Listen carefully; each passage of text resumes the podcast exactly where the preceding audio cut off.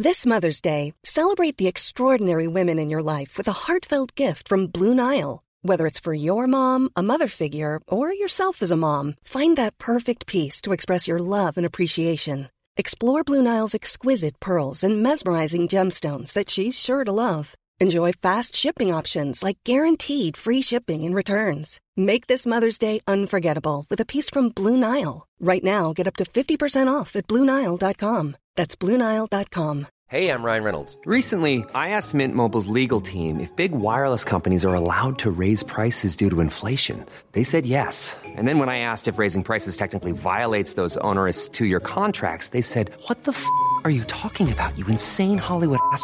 So to recap, we're cutting the price of Mint Unlimited from $30 a month to just $15 a month. Give it a try at mintmobile.com slash switch. $45 up front for three months plus taxes and fees. Promo rate for new customers for limited time. Unlimited more than 40 gigabytes per month. Slows. Full terms at mintmobile.com.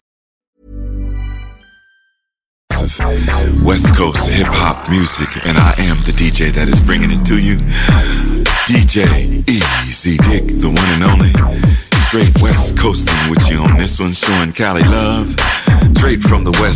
Vitrerie Globale est un leader dans l'industrie du verre dans le domaine commercial et résidentiel. Spécialiste pour les pièces de portes et fenêtres, manivelles, barrures et roulettes de porte patio et sur les coupes froides de fenêtres, de portes, bas de porte et changement des thermos embués. Pas besoin de tout changer. Verre pour cellier et douche, verre et miroir sur mesure, réparation de moustiquaires et bien plus. Vitrerie Globale à Lévis, visitez notre boutique en ligne vitrerieglobale.ca. Nous sommes samedi, il est 16h, c'est donc la voix des guerriers qui débute à l'instant. Bonjour à tous et à toutes surtout. J'espère que vous passez une bien belle journée, malgré la température pas, très accueillante. Quoique, au lever ce matin, c'était vraiment fort agréable. Ça s'est un peu euh, gâché par la suite. Mais euh, bon, il y a tout de même euh, façon de, se divertir, euh, notamment par un événement UFC qui a lieu euh, présentement. Euh, D'ailleurs, on va en parler un peu plus tard du combat principal qui oppose Max Holloway à Yair Rodriguez. Alors sachez que ben, la carte principale commence, je pense, à l'instant. Alors, on a eu une carte préliminaire où il s'est passé des petites choses assez intéressantes. Mais bon, ce n'est pas la carte du siècle, mais bon, néanmoins, on va se le dire, Yair Rodriguez face à Max Holloway, c'est un combat qui promet d'être sensationnel. On va en parler un peu plus tard. On va également parler de l'événement UFC qui a eu lieu la semaine dernière, qui lui a été fantastique. Et là, on a eu deux événements UFC coup sur coup, tout à fait rocambolesque, tout à fait extraordinaire. Mais celui de la semaine passée, bon, notamment, bon, on, tout le monde le savait, on avait les ingrédients pour un combat incroyable. Et c'est ce qu'on a eu entre Justin Gaggi et Michael Chandler qui se sont disputés une guerre, mais tout à fait extraordinaire. Burgos et Billy Carantillo, ça a été également euh, un combat très divertissant. Marlon Vera face à Frankie Edgar qui s'est terminé par un, un KO suite à un coup de pied frontal lancé par Marlon euh, Vera. Euh, donc une superbe fin, malheureusement pour les fans de Frankie Edgar comme moi. Euh, Rose Namarunas face à Zhang Weili un combat ultra serré. Et moi, je pense que ça s'est joué sur euh, la dernière, euh, sur le dernier, le dernier euh, amené au sol de Rose Namarunas. Sinon, hmm, ce combat-là aurait pu aller du côté de la chinoise. Vraiment, ça s'est joué à très, très peu de choses, ce combat entre Namarunas et Zanweli. Et le combat entre Kamaru Usman et Colby Covington, ça s'est joué en deux temps, je dirais. Covington a, a, Covington a mis du temps à rentrer dans le combat. Dans les deux premiers rounds, il n'était pas là. Je ne sais pas si ça faisait partie de la stratégie de partir tout doucement et peut-être euh, de, de, compter sur euh, son, son, conditionnement physique pour euh, surprendre euh, Ousmane euh, plus tard dans le combat. Malheureusement pour Covington, c'est pas ce qui s'est produit. Il s'incline. Mais bon, néanmoins, dans un autre combat serré, moins spectaculaire que lorsqu'ils se sont affrontés la première fois. Vraiment, les deux premières rondes, il n'y a pas photo. Osman, euh, euh, Kamaru Osman, le champion, euh, gagne ces deux rondes-là. Il n'y a pas de doute possible. Il gagne avec une aisance déconcertante, à tel point où on se dit, ben, il n'y aura pas de combat. Je sais pas ce qui s'est passé avec Covington, mais il propose à peu près rien. Euh, et par la suite, troisième, quatrième, cinquième, beaucoup plus âprement disputé. On a de belles scènes de part et d'autre. Covington va chercher certainement des rondes là, mais bon, aux yeux des juges, les trois dernières rondes, puisque Kamaru Usman conserve son titre grâce à une victoire par décision unanime. 48, 47, 48, 47 et 49 46, c'est la décision des trois juges. Somme toute quand même un bon combat, euh, mais bon, évidemment, vraiment pas à la hauteur de leur premier duel. Bon, le combat de la soirée, il n'y avait pas de doute, là, c'est Gadji et Chandler qui vont chercher 50 000, mais quelle guerre! Vraiment un combat, là, sensationnel. Et que dire du début? On, en a longuement parlé dans les dernières semaines dans la Voie des guerriers. J'attendais avec beaucoup d'impatience les débuts à l'UFC d'Alex Pereira, champion sortant de l'organisation Glory. Il a fut même champion dans deux catégories de poids chez euh, Glory. Euh, et moi, j'ai toujours cette curiosité-là. Lorsque je vois un grand kickboxer joindre les rangs de ben, la plus prestigieuse organisation de sport de combat au monde qu'est l'UFC, je, suis toujours très curieux. J'avais j'avais des peut-être pas des grosses attentes, mais j'avais une vraie curiosité, un vrai intérêt et un peu d'espoir lorsque l'UFC et même beaucoup d'espoir parce que j'ai toujours aimé Gokhan Saki. Alors lorsque l'UFC a signé Gokhan Saki, j'étais très curieux de voir ce que ça allait donner et finalement ben ça fait peut-être. Euh, Gokhan a fait rien fait. Il a gagné je pense son premier combat mais dans un combat où il n'a pas été très impressionnant et dans euh, par la suite bon perdu. Alors ça n'a pas été le séjour escompté de bon pour Gokhan Sanati dans le monde des arts martiaux mixtes et à l'UFC. Gokhan est reparti vers le Glory. Et on a eu le chemin inverse concernant Alex Pereira. Alex Pereira qui a déjà une certaine notoriété, euh, bon parce qu'il a été double champion chez Glory dans deux catégories de bois différentes. Euh, bon à la fin, il était seulement champion d'une catégorie parce qu'il avait perdu euh, sa ceinture dans la catégorie un peu plus lourde.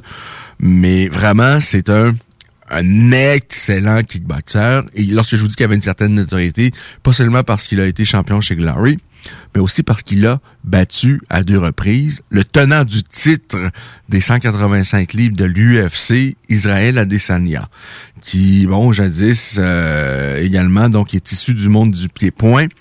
Il a combattu au Glory également et Pereira l'a battu pas une fois mais deux fois. Et la deuxième fois avec un beau crochet où il l'a mis KO. Alors Pereira, il est dans la trentaine, 33-34 ans, si ma mémoire me joue pas de tour. Euh, mais évidemment, debout, il va être au-dessus de, de, de, de, il va être au-dessus de bien de ses adversaires, notamment celui qu'il a affronté la semaine dernière, qui est Andreas Michael Yadiski, est arrivé avec un excellent plan de match. Andreas n'a euh, pas pensé qu'il voulait euh, d'emblée, tout de suite, au début du combat, on a compris, Andreas avait pas en tête d'essayer d'échanger euh, debout face à Alex Pereira et il a neutralisé Pereira dans les cinq premières minutes. Et on, pouvait craindre qu'on allait avoir 15 minutes comme ça pas très spectaculaire, mais très efficace du côté d'Andreas. Et c'était certainement son plan de match. Pereira a réussi à trouver le moyen d'avoir une petite fenêtre là euh, et cette petite fenêtre où il a été en mesure de, vivre, de s'exprimer debout, mais ça a été suffisant pour qu'il euh, s'élance, coup de genou à la volée et il passe un retentissant KO à son adversaire. Ça s'est fait au début de la deuxième reprise et c'est l'une des marques de commerce d'Alex Pereira parce que chez Glory, là, euh, ce coup de genou-là, il a également été très payant dans certains de, de, de, ces affrontements. Alors vraiment, c'est de bon augure. On a bien hâte de voir qu'est-ce qu'il va pouvoir faire avec cette organisation-là ben, dans le monde des arts martiaux mixtes et à l'UFC, à l'expérience. Et, et, puisqu'il n'a pas, il a pas 22 ans, euh, le plan, ce sera pas d'attendre trois ans avant de, avant d'avoir des combats très significatifs. Alors là, il y en a un dans la poche et j'ai bien hâte de voir qui pourrait être son prochain adversaire. il y en a un que, sincèrement, je serais, je serais pas, je serais intéressé de voir un affrontement face à Pereira. Évidemment, ce, à quoi plusieurs pensent, c'est éventuellement, si ça continue de bien se passer pour Alex Pereira, ben c'est évidemment d'avoir un troisième affrontement, mais cette fois-ci dans le monde des arts martiaux mixtes entre Pereira et Israël Adesanya. Mais bon, ça c'est pas pour demain et c'est pas pour à court terme. Et à moins que Pereira réussisse euh, rapidement dans les prochains mois à, accumuler les, les, combats et d'aller chercher vraiment des performances euh, extraordinaires, ça risque pas d'être à moyen terme non plus un combat face à Adesanya. On peut penser peut-être au plus tôt dans deux ans, juste comme ça. Mais il y en a un, je, je, serais pas désintéressé de voir. C'est un, un, gars qui a également combattu euh, sur cette carte-là de l'UFC 268 la semaine dernière. Et c'est le... Euh, bon, maintenant, il s'entraîne avec la MMA Factory de Fernand Lopez.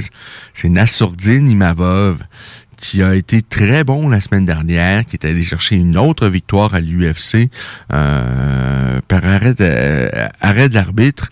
Il est à l'instar de son euh, coéquipier Cyril Gann, très créatif debout. Euh, je serais vraiment intéressé de voir Imavov éventuellement face à Alex Pereira. A un autre euh, qui vraiment lui, il a il a mis le feu au Madison Square Garden la semaine dernière. C'est Chris Barnett face à Gian Villante. Chris Barnett, ça fait ça fait déjà quelques années, je le vois ici et là, euh, et, j'ai toujours trouvé amusant. C'est un poids lourd, mais qui est bon, qui est euh, plus large que haut. Et jamais je, c'est ce genre de gars que je ne calculais pas qu'il puisse éventuellement joindre les rangs de l'UFC, même si vraiment il propose des belles choses, parce que malgré ses formes et sa, et sa rondeur, parce qu'il est gros, il, nous rappelle... Euh, euh, bon, c'est un, un, gros poids lourd, mais petit en hauteur et gros, euh, vraiment 5 pieds et 9.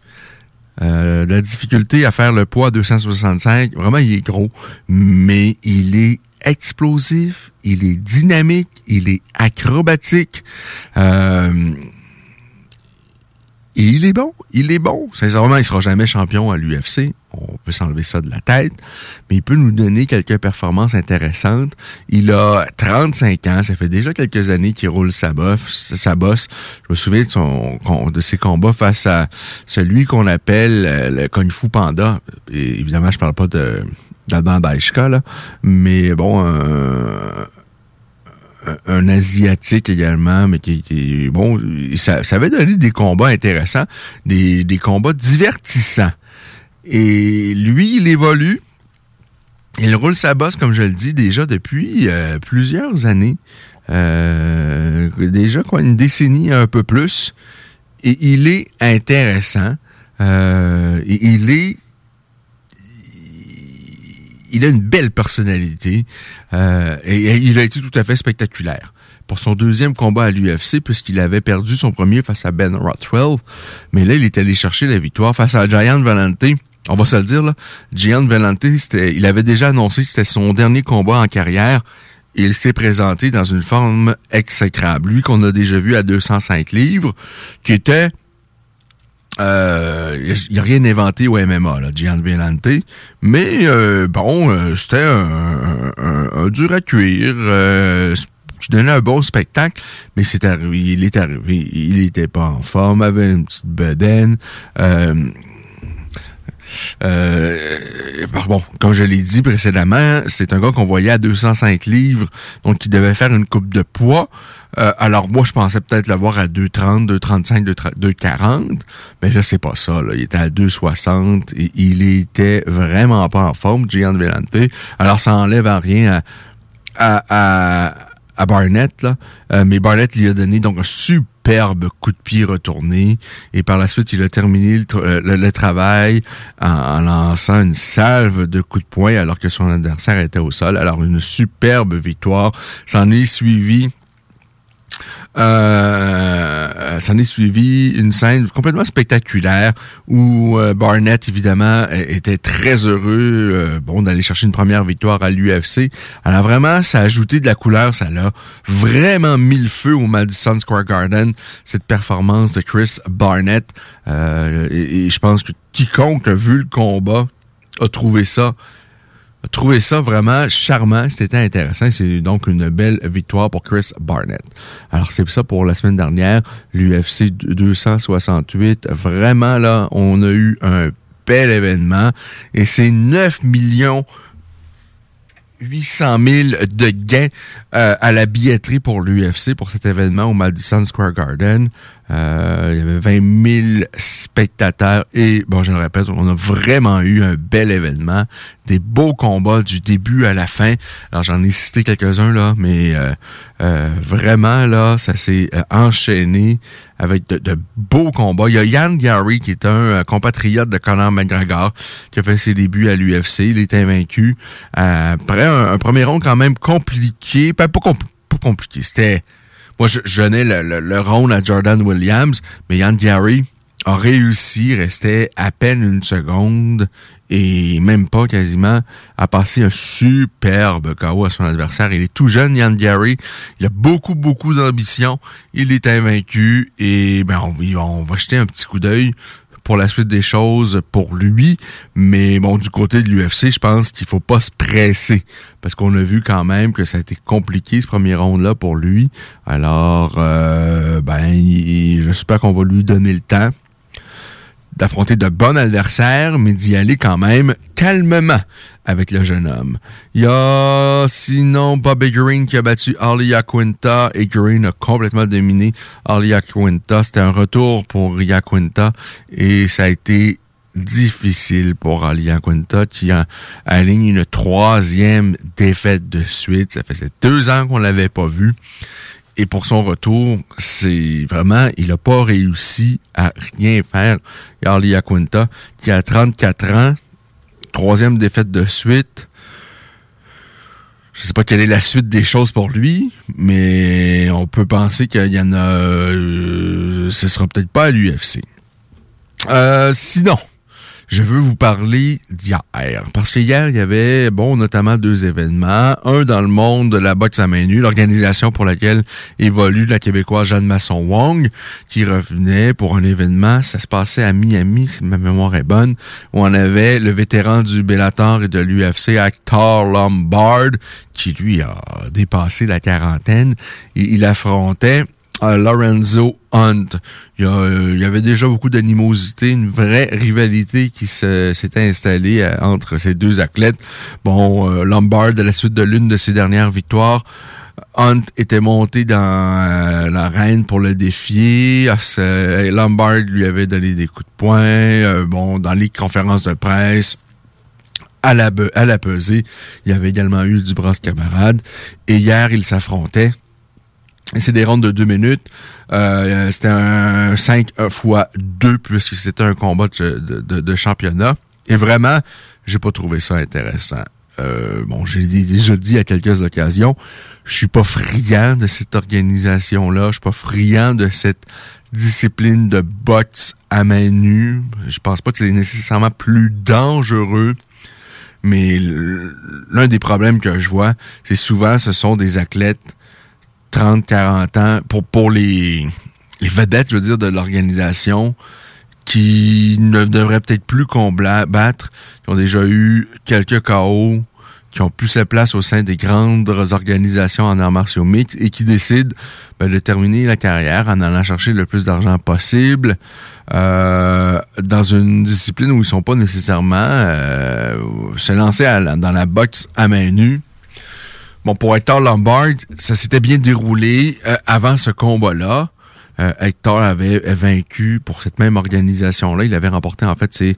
Euh, trois premiers combats face à Davin Mundell, Kendall Grove, qui est également un vétéran de l'UFC, Joe Reigns, qui bon, est, évidemment également un vétéran de l'UFC. Il, avait battu ces trois athlètes-là. Il se retrouvait face à Lorenzo Hunt.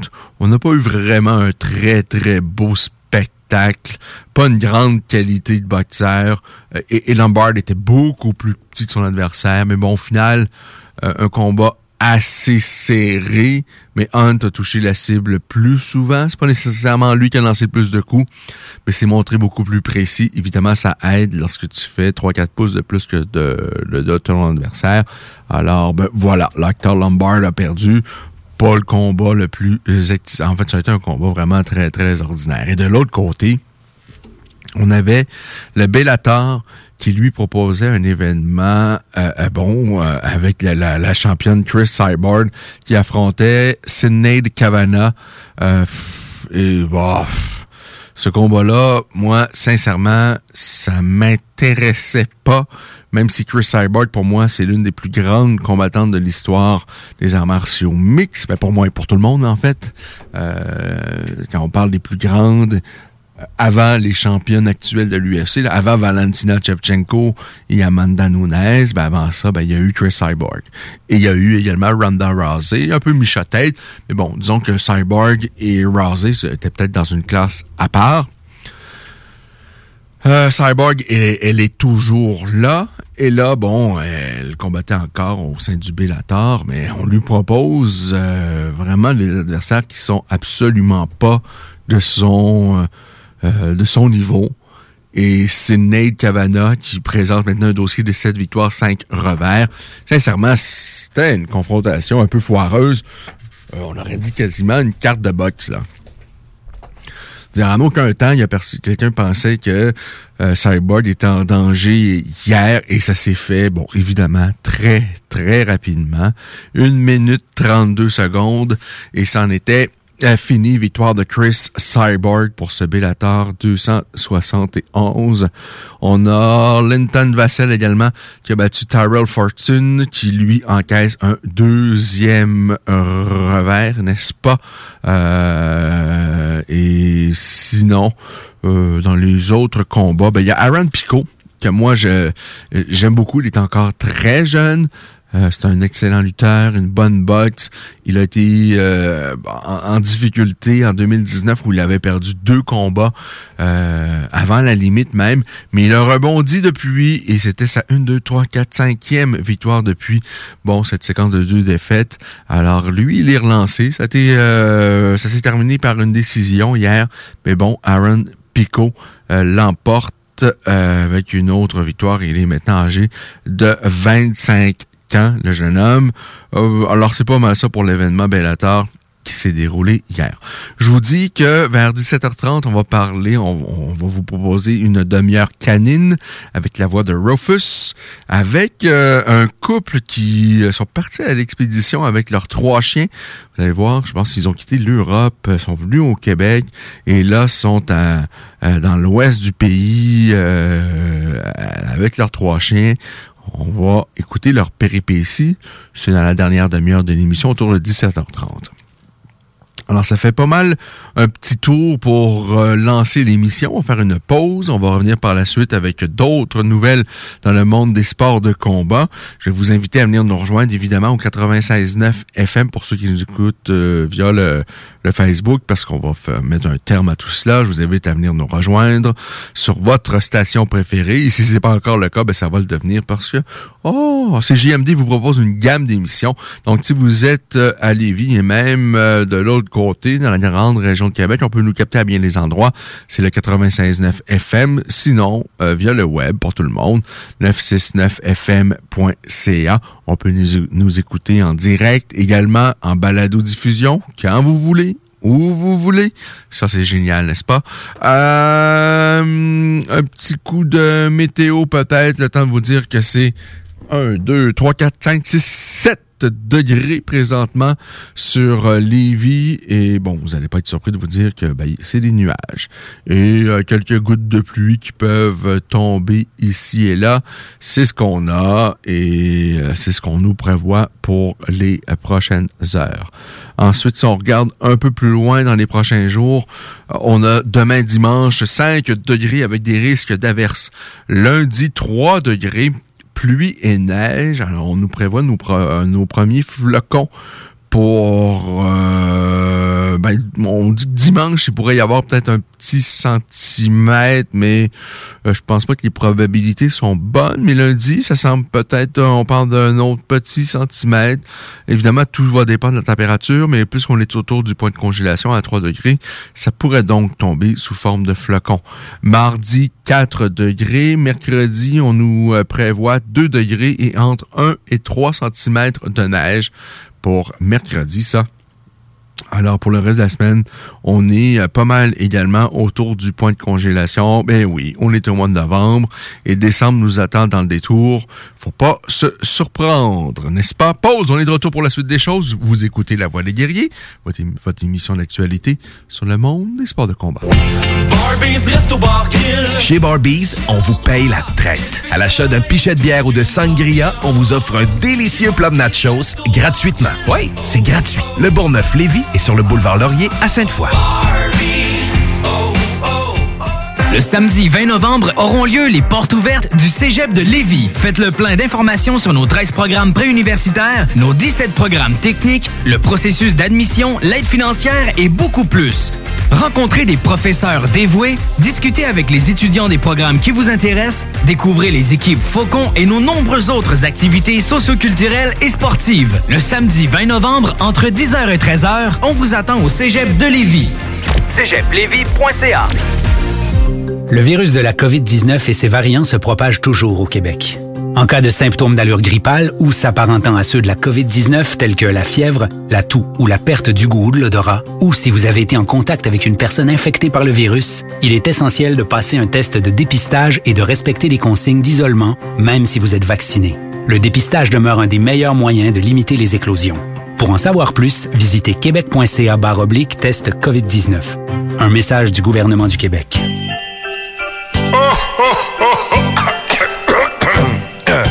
Ah ben ouais, les fêtes s'en viennent et qui dit fête dit cadeau. Profitez de la période d'achat la plus accrue de l'année pour remercier votre clientèle fidèle. Une fois par année, on vous offre nos vœux de Noël, une campagne publicitaire radio complète pour des pinottes. Ouais, ben disons, des noisettes. Pour réserver la vôtre, direction à commercial 969fm.ca. Top Sex Shop, Eros et compagnie.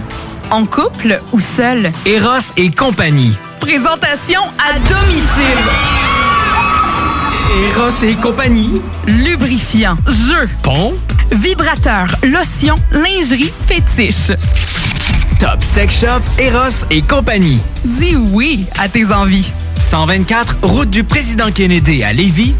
Eros et compagnie.com T'en peux plus d'entendre ronfler ton chum ou ta blonde qui dort sur le divan. Ta belle-mère est à la maison pour le week-end?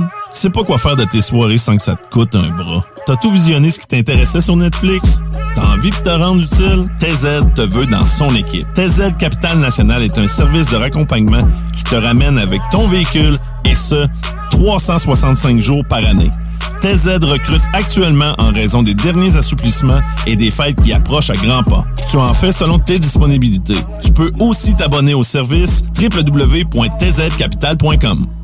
La Maison d'herbe de Lévis. Liquidation d'inventaire, tout doit partir. 50 à 70% de rabais sur tous les produits de la Maison d'herbe. Vraiment, tout, tout, tous les produits. Animaliers, cosmétiques, alimentation, vêtements, thé, café, méga soldes jusqu'à épuisement des stocks. La Maison d'herbe liquide, à côté de la SQDC sur Kennedy. Ça arrivera pas souvent, ça. They mad, they mad that I'm back on the road and I'm getting that money and flip it. They mad, they mad cause they may think about me. The word is I'm fucking the system. They mad, they mad that I'm fucking the system. They mad that I'm gone with their bitches. They mad, they mad that I made so much victim. I know that they're taking pictures. They mad, I know that they mad, nigga they mad, yeah they mad, them nigga they mad. I know they mad, yeah they mad, them nigga, they mad. I know they mad. They mad. They mad. Go want your hate on my nigga. Watch how I stack all the paper. I'm the new Alpha Omega. That nigga old bunch of figures. Just got a bottle from Vegas. Real niggas still owe me favors. We young and we getting that money, but OG Bobby Joseph hating is funny. The fuck nigga mad, it's sad, but I can care less. Keep that Mac on my tummy. I heard a voice in my head. If you don't kill him, you dead. That's when I lost my virginity. I think my mind playing tricks on me. Everything came to reality. Left with a hit, they came back with a body. I can sleep all I see is the case. I drink trying to forget the face. But even Rachel, I see I'm guilty. Blowing through boxes of Philly. Lord, forgive me. If deny me, I be gone for a quarter century. Got my partner with me, he the only witness where he moving fishy, sure you know the business. They mad that I'm back on the road and I'm getting that money and flip it. They mad. They mad cause they man think about me. The word is I'm fucking the system. They mad. They mad that I'm fucking the system. They mad that I'm gone with their bitches. They mad. They mad that I make so much victim. I know that they're just taking pictures. They mad. I know that they mad. Nigga, they mad. Yeah, they mad. Them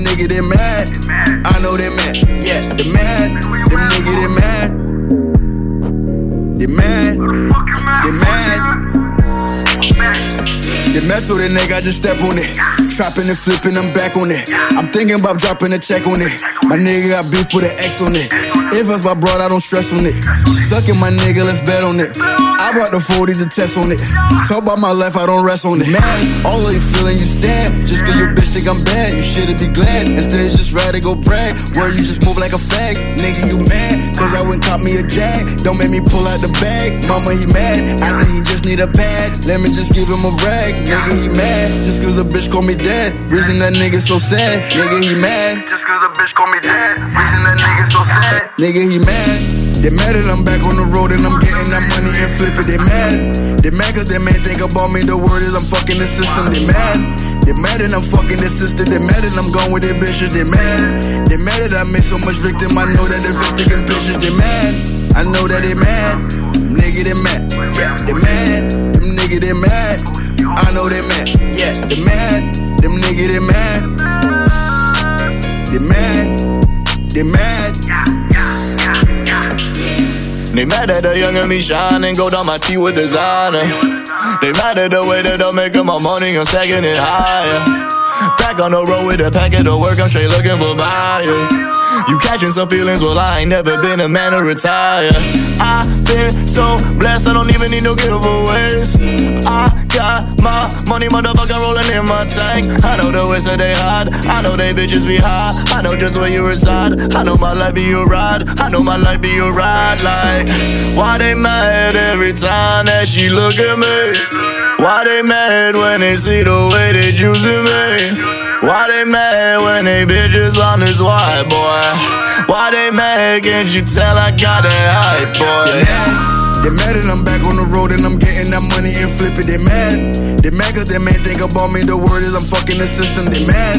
They mad that I'm fucking the system. They mad that I'm gone with their bitches. They mad. They mad that I made so much victim. I know that they're taking pictures. They mad. I know that they mad. Nigga they mad. Yeah, they mad. Them nigga they mad. I know they mad. Yeah, they mad. Them nigga they mad. They mad. They mad. 96.9 FM, the alternative radio.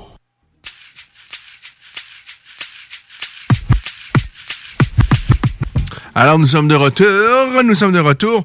Et euh, j'ai envie de vous mettre dans les oreilles euh, un bout de la conférence de presse qui a suivi l'UFC 268 la semaine euh, dernière. Donc, Dana White qui nous résume un peu ce qui s'est passé, répond aux questions également des journalistes. C'est en anglais, évidemment. Mais bon, je vais vous traduire également lorsqu'il y aura des points forts. Fourth, fourth highest gate in MSG history. We're number one and number four all time here. Fight of the night, no brainer. Gaethje Chandler. Performance of the night, Cheeto Vera, Barnett, Pajeda, and Bobby Green. They all won $50,000. Congratulations. Dana, obviously just a crazy show from from start to finish. I mean, what were your thoughts on on the event? And obviously, being back in a sold out Madison Square Garden. Yeah, it was fun. I mean, you guys know, you felt it tonight. The energy in here was insane. The energy at the weigh-ins yesterday was insane. Um, it's good to be back in New York. Yeah. Fight of the night, as you said, you probably could have written the check beforehand. Uh, both those guys went to the hospital. Uh, so, do you happen to have an update on, on medically how, they, how well, they are? We sent them to the hospital because that's what we do. I mean, as, as soon as it was over, I, I didn't want Chandler to do any media, talk to anybody. I just wanted him to get straight in, a, in, a, in an ambulance and go to the hospital. So, um, you know, it's not like we, there was anything wrong with either one of them other than that was a war. Um, we just want to make sure. Just, I, I don't, I, we love fights like that, but I don't love seeing, you know, guys get, get, get hit like that. So, just precautionary. Uh, Justin Gaethje said, "Hey, listen, I win, I get a title shot. If not, I riot. Uh, can we can we prevent the riot from happening? Is, is is he the you know in line for the winner next month? It makes sense, but you know, we'll see. We'll see what happens. Fair enough. I don't make fights the night of the fight. Let's uh, get your thoughts on the main event. Obviously, it looked like it was going to be over early, and then Colby Covington battles back and makes it a close fight. I mean, uh, what, what was your thought on that? If Usman doesn't exist, Colby Covington is the champion here. You know, Usman is just this. This guy's the best ever. He, he's the best welterweight of all time. Uh, he is uh, is on his way to possible goat status, and Colby Covington is one tough dude. I mean, he is so tough. Do you have to start looking for new things for Usman to do at this point? Like you said, with his domination, man. I imagine if if Leon Edwards wins, he'd finally get a title shot. But I mean, uh, it's like rematches moving forward, right? I mean, you start Yeah, I looking. mean, there's things. still guys here. I mean, uh, you know, you, you got, you know, you got some guys out there talking about Hamzat Chimaev that he's ready for it. He's had four fights in the UFC. You know, I get it. Listen, the dude's one of the coolest, baddest things we've ever seen. The way he rips through people. But once you break into that top ten, top five, you know, and let's not even talk about Usman. I mean, it's it's a whole nother game. Um, you know, he, he's a, he's a couple fights away. Uh, you know, if he can beat a couple of guys, you know, in, in, in the top 10, top five, then we'll see. Um, and, and yes, uh, um, Leon. yeah, has been waiting for a title shot for a long time too. You know, he's been in there, fought the fights we told him to do. He's had a lot of bad luck. Things happen, but C'est Dana White qui parle suite à l'événement UFC 268 de la semaine dernière, un événement vraiment spectaculaire. Et au cours de la conférence de presse, je vais vous parler de ça un peu, évidemment, parce qu'il mentionne, et c'est pas la première fois qu'il le fait, mais il mentionne que Kamaru Usman est, est le meilleur 178, euh, 170 livres de l'histoire. Il est en voie de devenir le meilleur de tous les temps. Euh, ce à quoi, ben, euh, vraiment, je suis vraiment en, désaccord. J'aime bien Usman, mais pas. j'ai- J'aime le. J'aime l'homme. Je trouve que c'est évidemment un excellent combattant. C'est un gros 170 livres.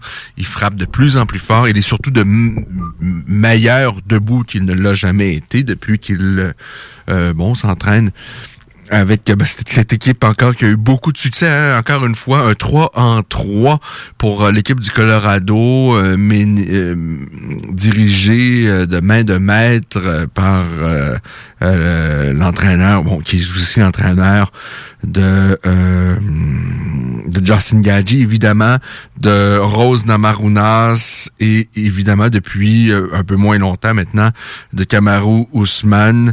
Alors, euh, c'est évidemment un excellent coach dont la spécialité, c'est le jeu debout. Et- et- et- et j'ai envie de vous rappeler que ce coach-là, c'était le coach derrière Brandon Tatch, lorsque Brandon Tatch a tout cassé ici au Québec et, et- et à ses débuts à l'UFC jusqu'au moment où, ben, à un moment donné, euh, ce n'était plus le coach de Brandon Tatch parce que, bon, euh, on- lui a proposé autre chose avec de l'argent pour s'entraîner ailleurs.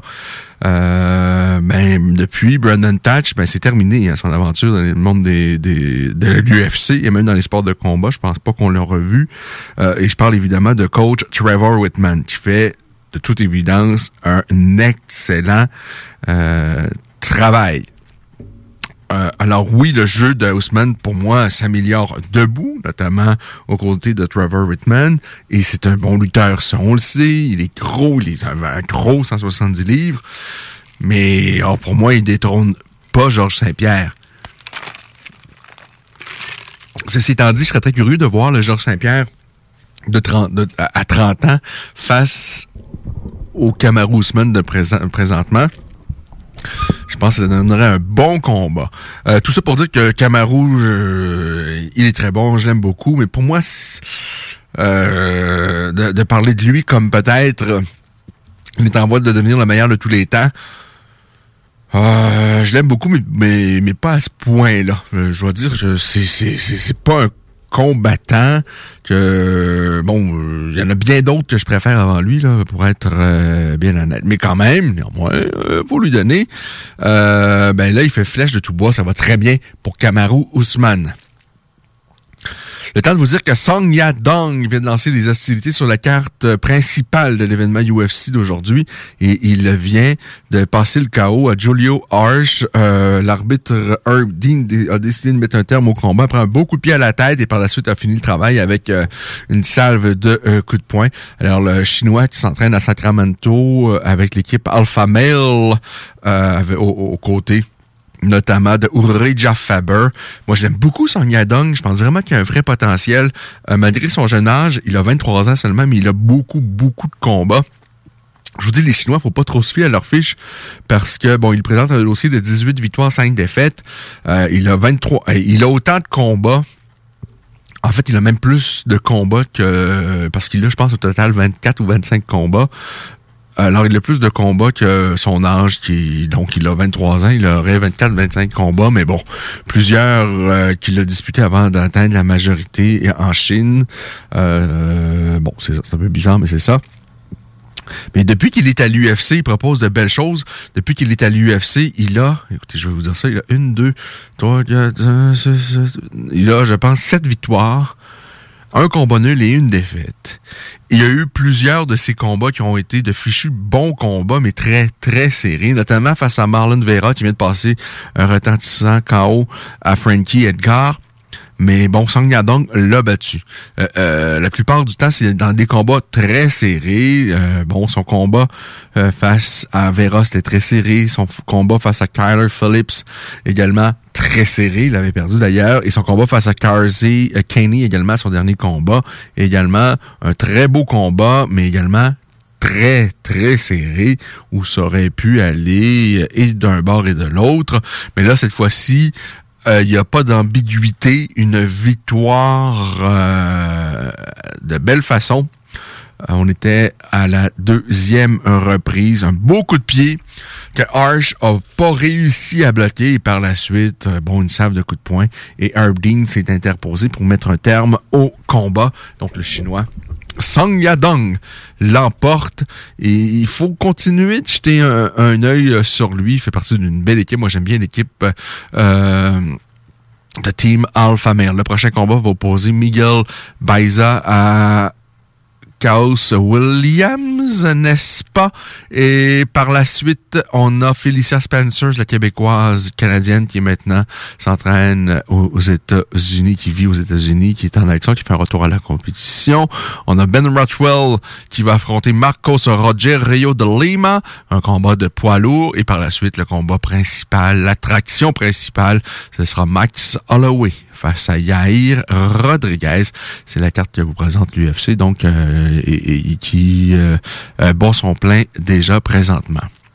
Je vous dis que le, 20 novembre, l'UFC propose un événement dont le combat principal oppose Misha Tate à Keita, Keiten Vera. Je suis pas excité outre mesure, là. Mais bon, c'est c'est ça qui est ça. Alors c'est c'est vraiment pas la carte euh, du siècle. On aura également Michael Chiesa sur cette carte là. Euh, par la suite, euh, le 4 décembre, c'est Rob Font face à José Aldo entre autres.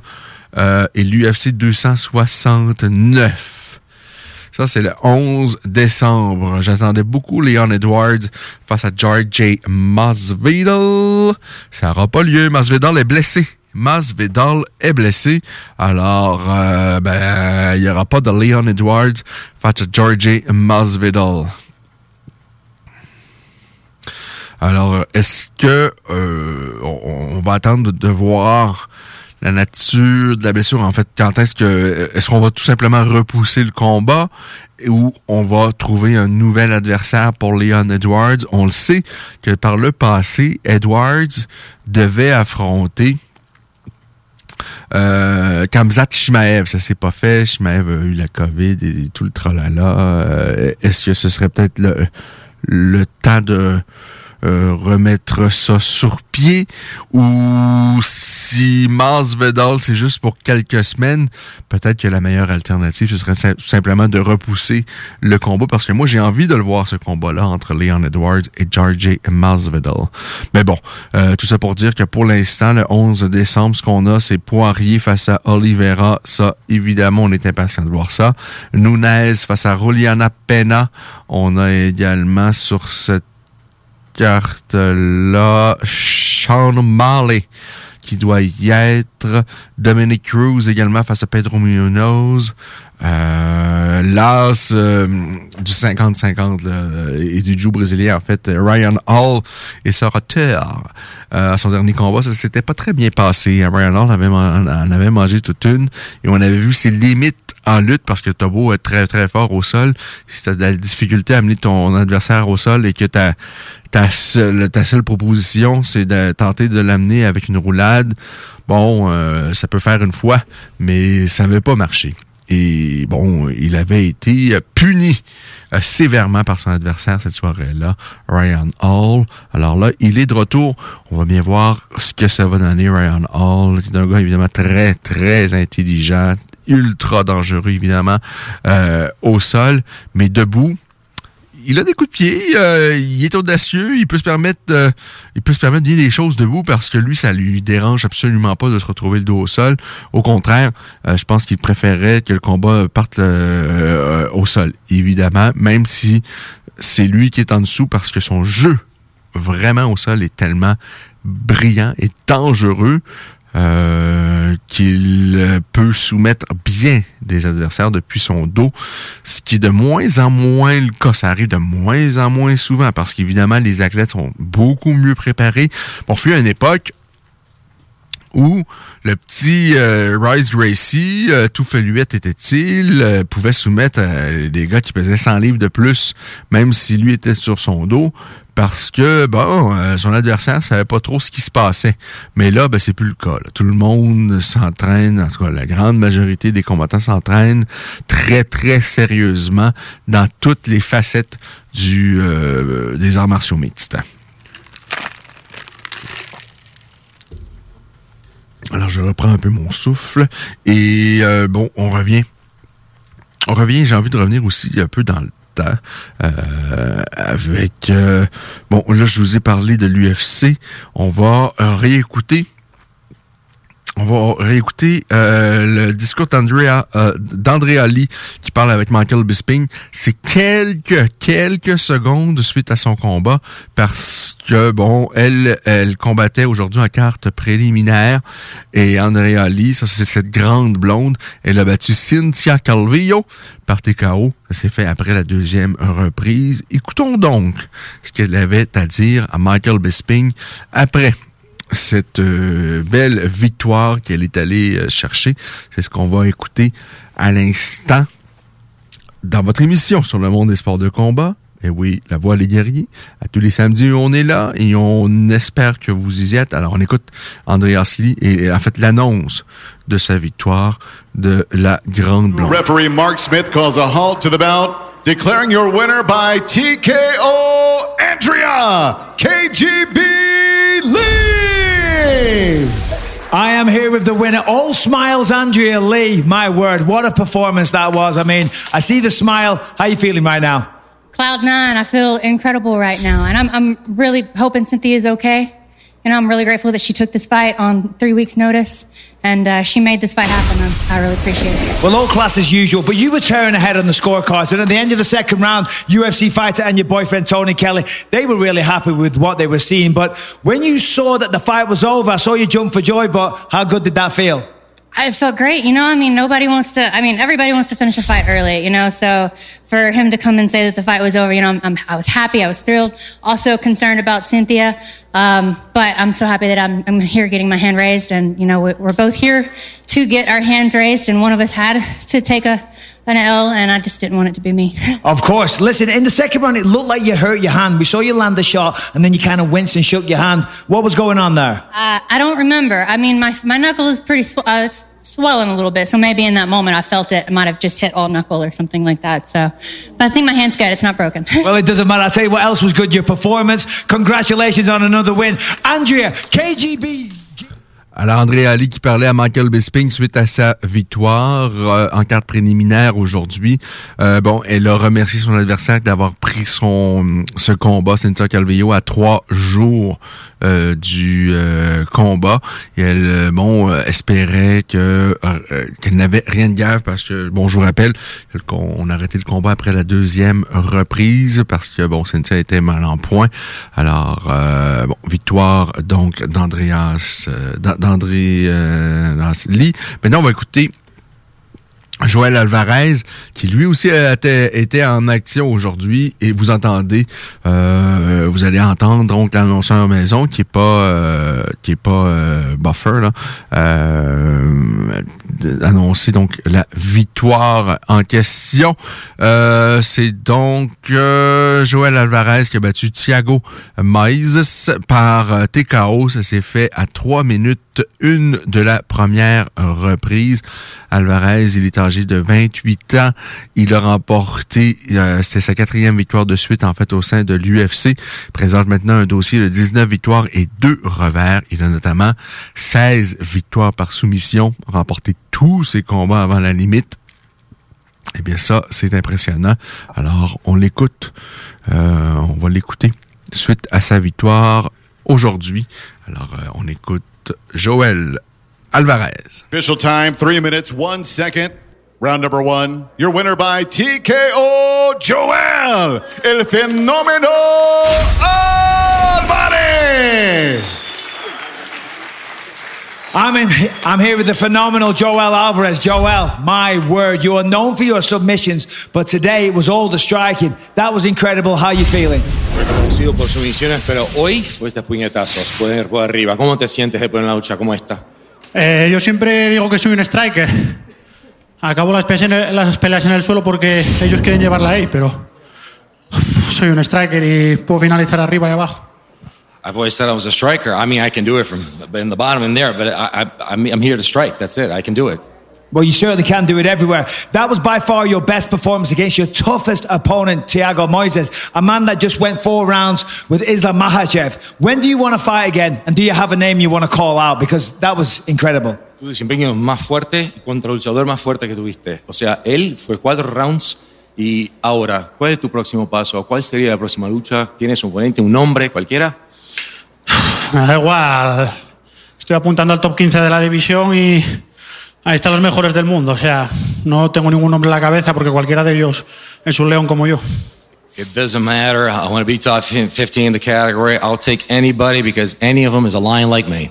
Well, we want to see any one of those fights. Congratulations on a dominant performance. Joel Alvarez.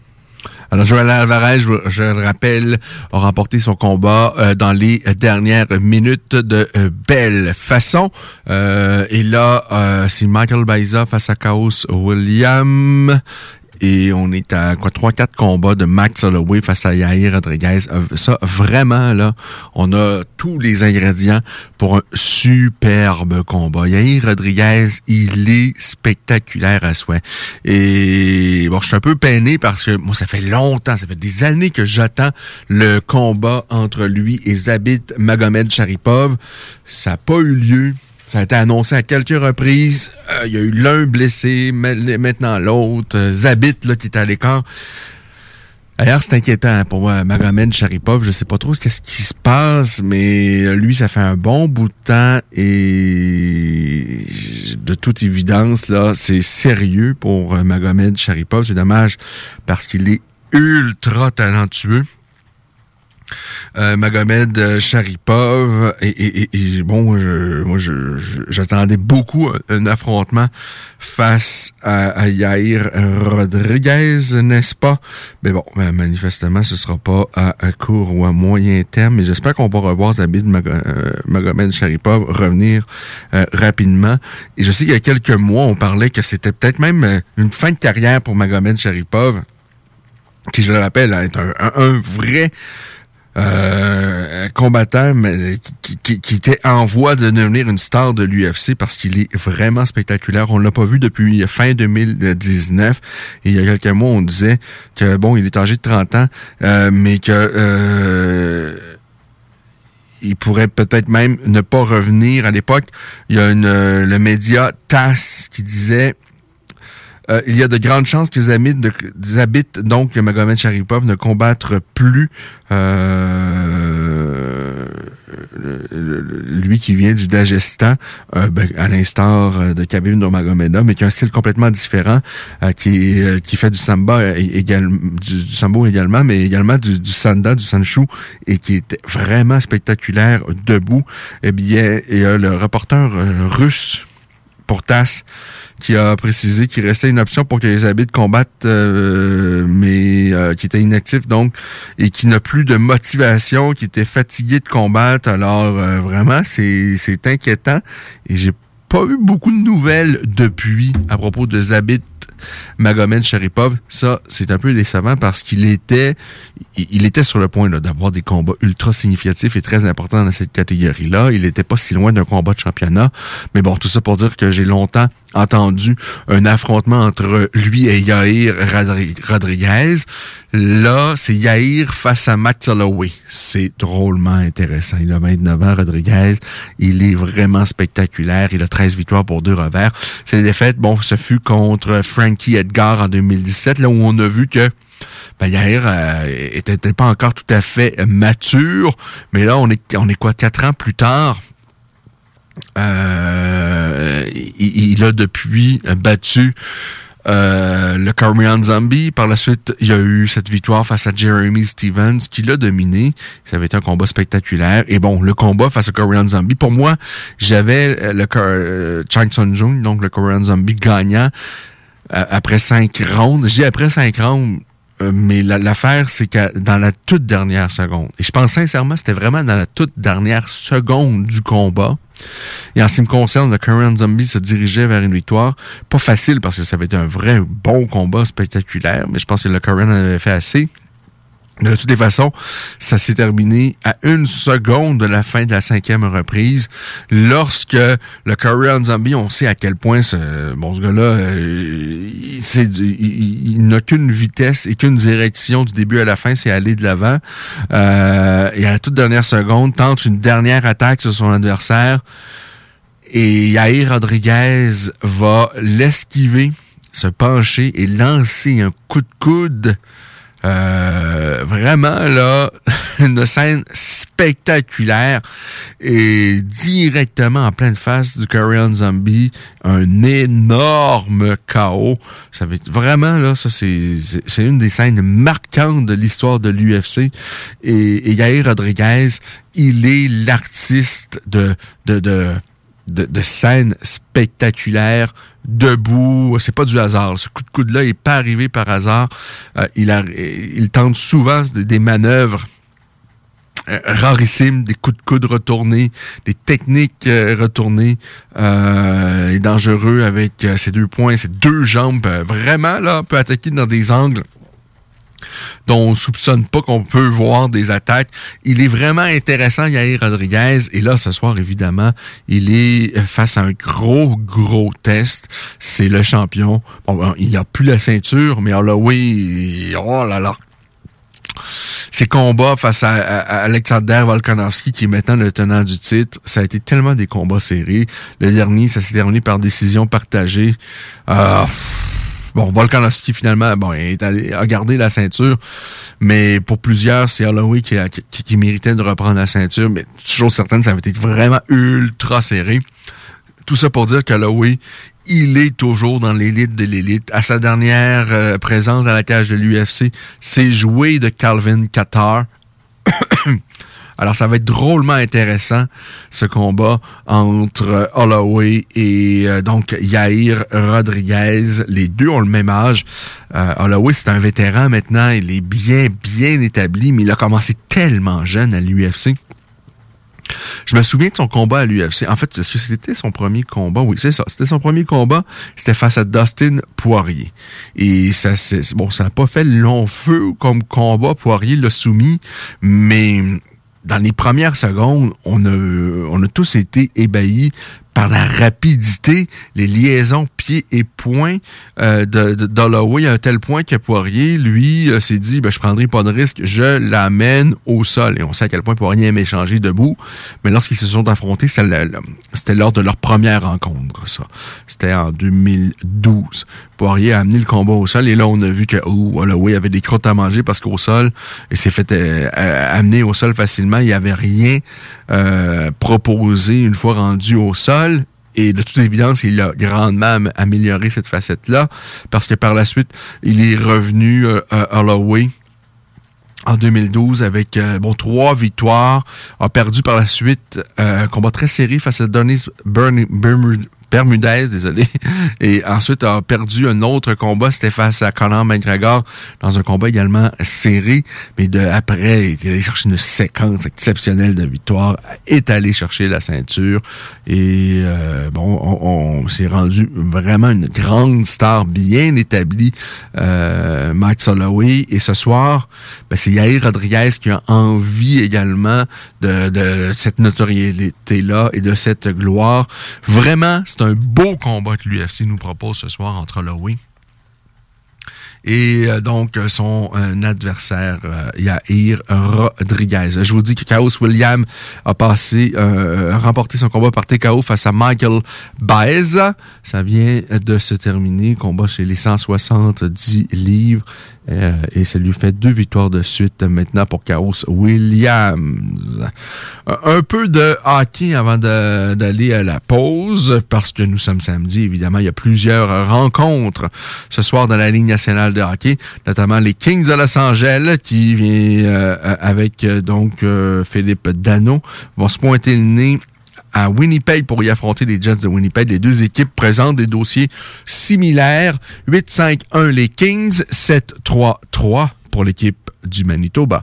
Les Maple Leafs de Toronto, tant qu'à eux, seront à Buffalo. Les Sabres, après, un, début de saison tout à fait extraordinaire, ça s'est calmé un peu.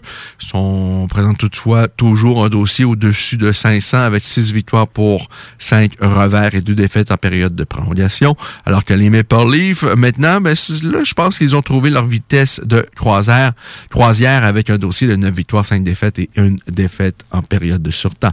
Les Penguins de Pittsburgh, privés notamment de Sidney Crosby, 5 victoires, 3 défaites et 4 défaites en période de prolongation, affrontent les pauvres sénateurs à Ottawa, 3-9-1. Les Canadiens qui tentent de reprendre du poil de la bête, eh bien ce soir, euh, ils auront la possibilité, puisqu'ils affrontent une équipe moribonde depuis bien des années, qui connaissent un début de saison quand même pas si mal, les Red Wings de Détroit. Le match a lieu à Détroit.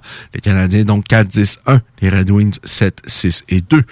Confrontation euh, floridienne, puisque les Panthères de la Floride visitent euh, pas très loin euh, donc de chez eux, à Tampa Bay, le Lightning.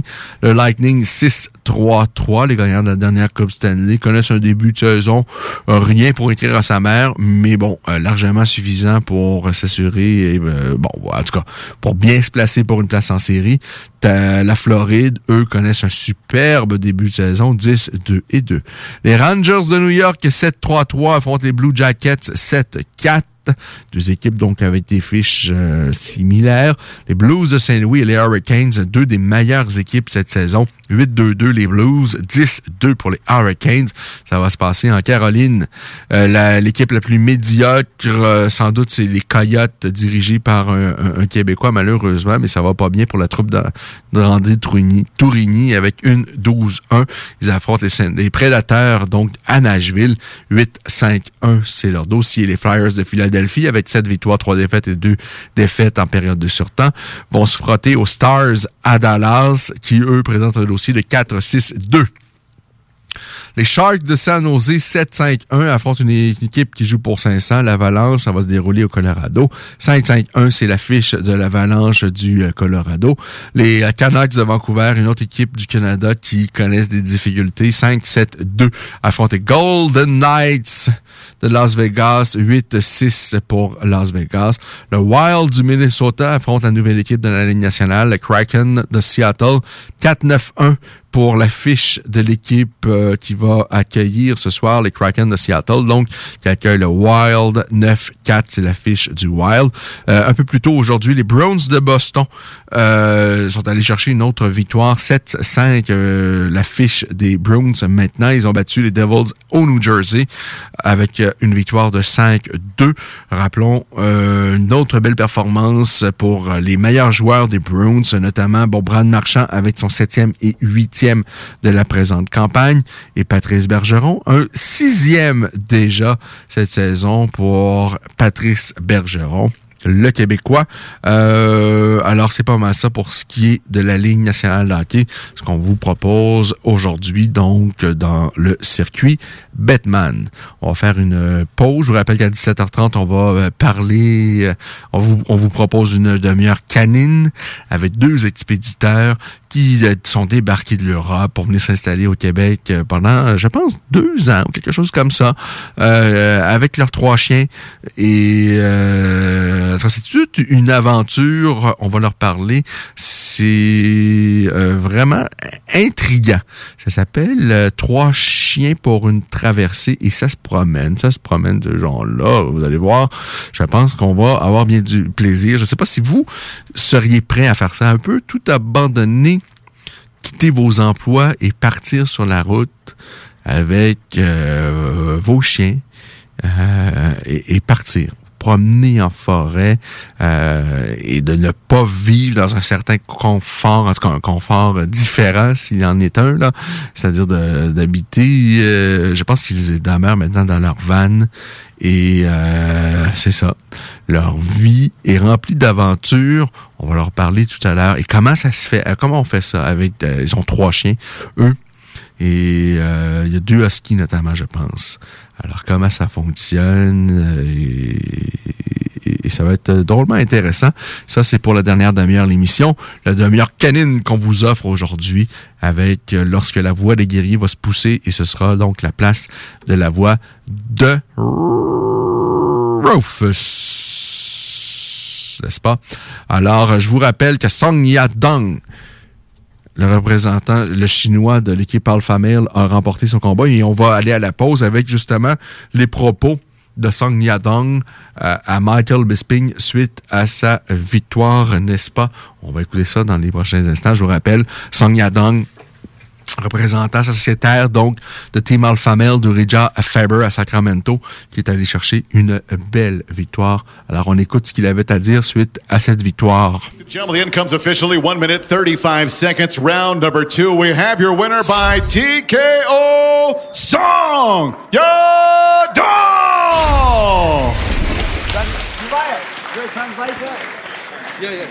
I'm here with the winner, Song Yudong, Song Yudong. Beautiful performance. You got off to kind of a slow start in the first round. Was that always the plan to just take your time and see what your opponent was going to give you? 你刚刚打得非常好啊，然后你刚开始的时候稍微打的节奏放的有点慢，这是不是你的一个一贯作风？不是，嗯、呃，往常都是我会主动进攻，但是这次我想抓住机会，然后 KO 他，这就是我赛前说的。 I usually press the opponent, but I, today I was on the hunt. I, wanna, I was looking for opportunity to knock him out. Well, you were certainly on the hunt, and it seemed like you were looking for the head kick a lot. Of course, that was the, the beginning of the end when that landed. Is the head kick something that you drilled in training camp specifically for this fight? 你刚刚踢了很多的高扫，那你这个高扫看是非常有效果啊。那你是不是在你的 training camp 里面做了很多的这种高扫的训练？嗯，对，我的对手他其实也喜欢踢右高扫，所以我也针对他做了一些右高扫的训练。但我觉得我会比他快，比他重。 Uh, my my opponent does a lot of high kick too, so I was I, I was thinking maybe my high kicks would, would be more powerful than his. Well, they certainly were. Tremendous performance once again. We can't wait to see you back in here. Song Yudong, ladies and gentlemen. Ah, l'automne et ses 5 à 7. C'est souper entre amis et en famille. Et qui dit popote, dit boucherie des chutes. Depuis 2007, notre équipe dévouée vous propose des produits frais, de qualité supérieure et majoritairement locaux. De la passion en veux-tu, en v'là. Boucherie à l'ancienne, produit du terroir, service client personnalisé. Revivez l'expérience unique d'antan et osez poser des questions. On prend le temps. Pas besoin de lire l'étiquette quand ça passe du boucher à ton assiette. Goûtez l'expérience boucherie des chutes. 3640 48 Avenue des Belles Amours, Charny, Québec. Avec Noé Talbot, il est maintenant le temps de remercier les accidents. Son nouvel opus qui comprend les singles Rossi et Coup de soleil est maintenant sur toutes les plateformes de streaming et sur bandpromo.ca. Chez Barbies, on vous paye la traite. À l'achat d'un pichet de bière ou de sangria, on vous offre un délicieux plat de nachos gratuitement. Oui, c'est gratuit. Le Bourgneuf-Lévis est sur le boulevard Laurier à Sainte-Foy. Le samedi 20 novembre auront lieu les portes ouvertes du Cégep de Lévis. Faites le plein d'informations sur nos 13 programmes préuniversitaires, nos 17 programmes techniques, le processus d'admission, l'aide financière et beaucoup plus. Rencontrez des professeurs dévoués, discutez avec les étudiants des programmes qui vous intéressent, découvrez les équipes Faucon et nos nombreuses autres activités socioculturelles et sportives. Le samedi 20 novembre, entre 10h et 13h, on vous attend au Cégep de Lévis. Dos à dos, face à face, donnez-vous la main et changez de place. Dos à dos, face à face, donnez-vous la main et changez de place. Dos à dos, face à face, donnez-vous la main et changez de place. Il y a des enfants qui aimeraient changer de place pour de vrai. Isolement, regard triste, changement de comportement, baisse de concentration, trouble du sommeil, baisse de l'estime. Il y a des signes lorsque ça va pas bien. Soyons attentifs. Un message du gouvernement du Québec.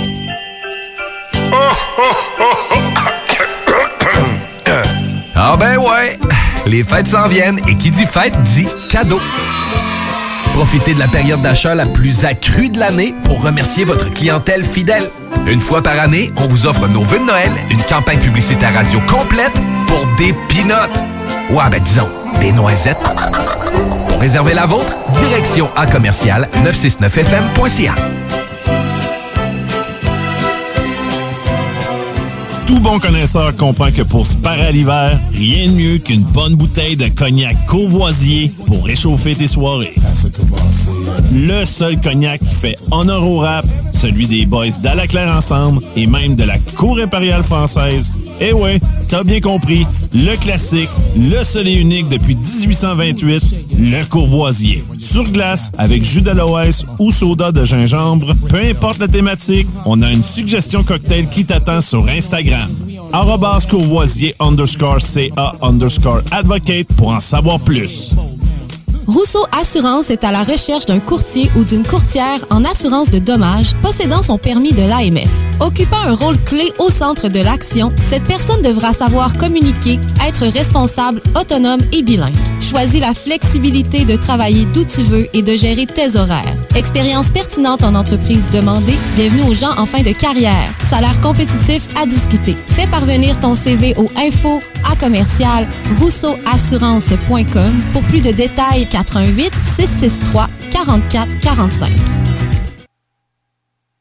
Qu'est-ce qui se passe avec Conor McGregor? Alors, ce gars-là avait tellement de talent, un beau potentiel. Il est évidemment tellement charismatique.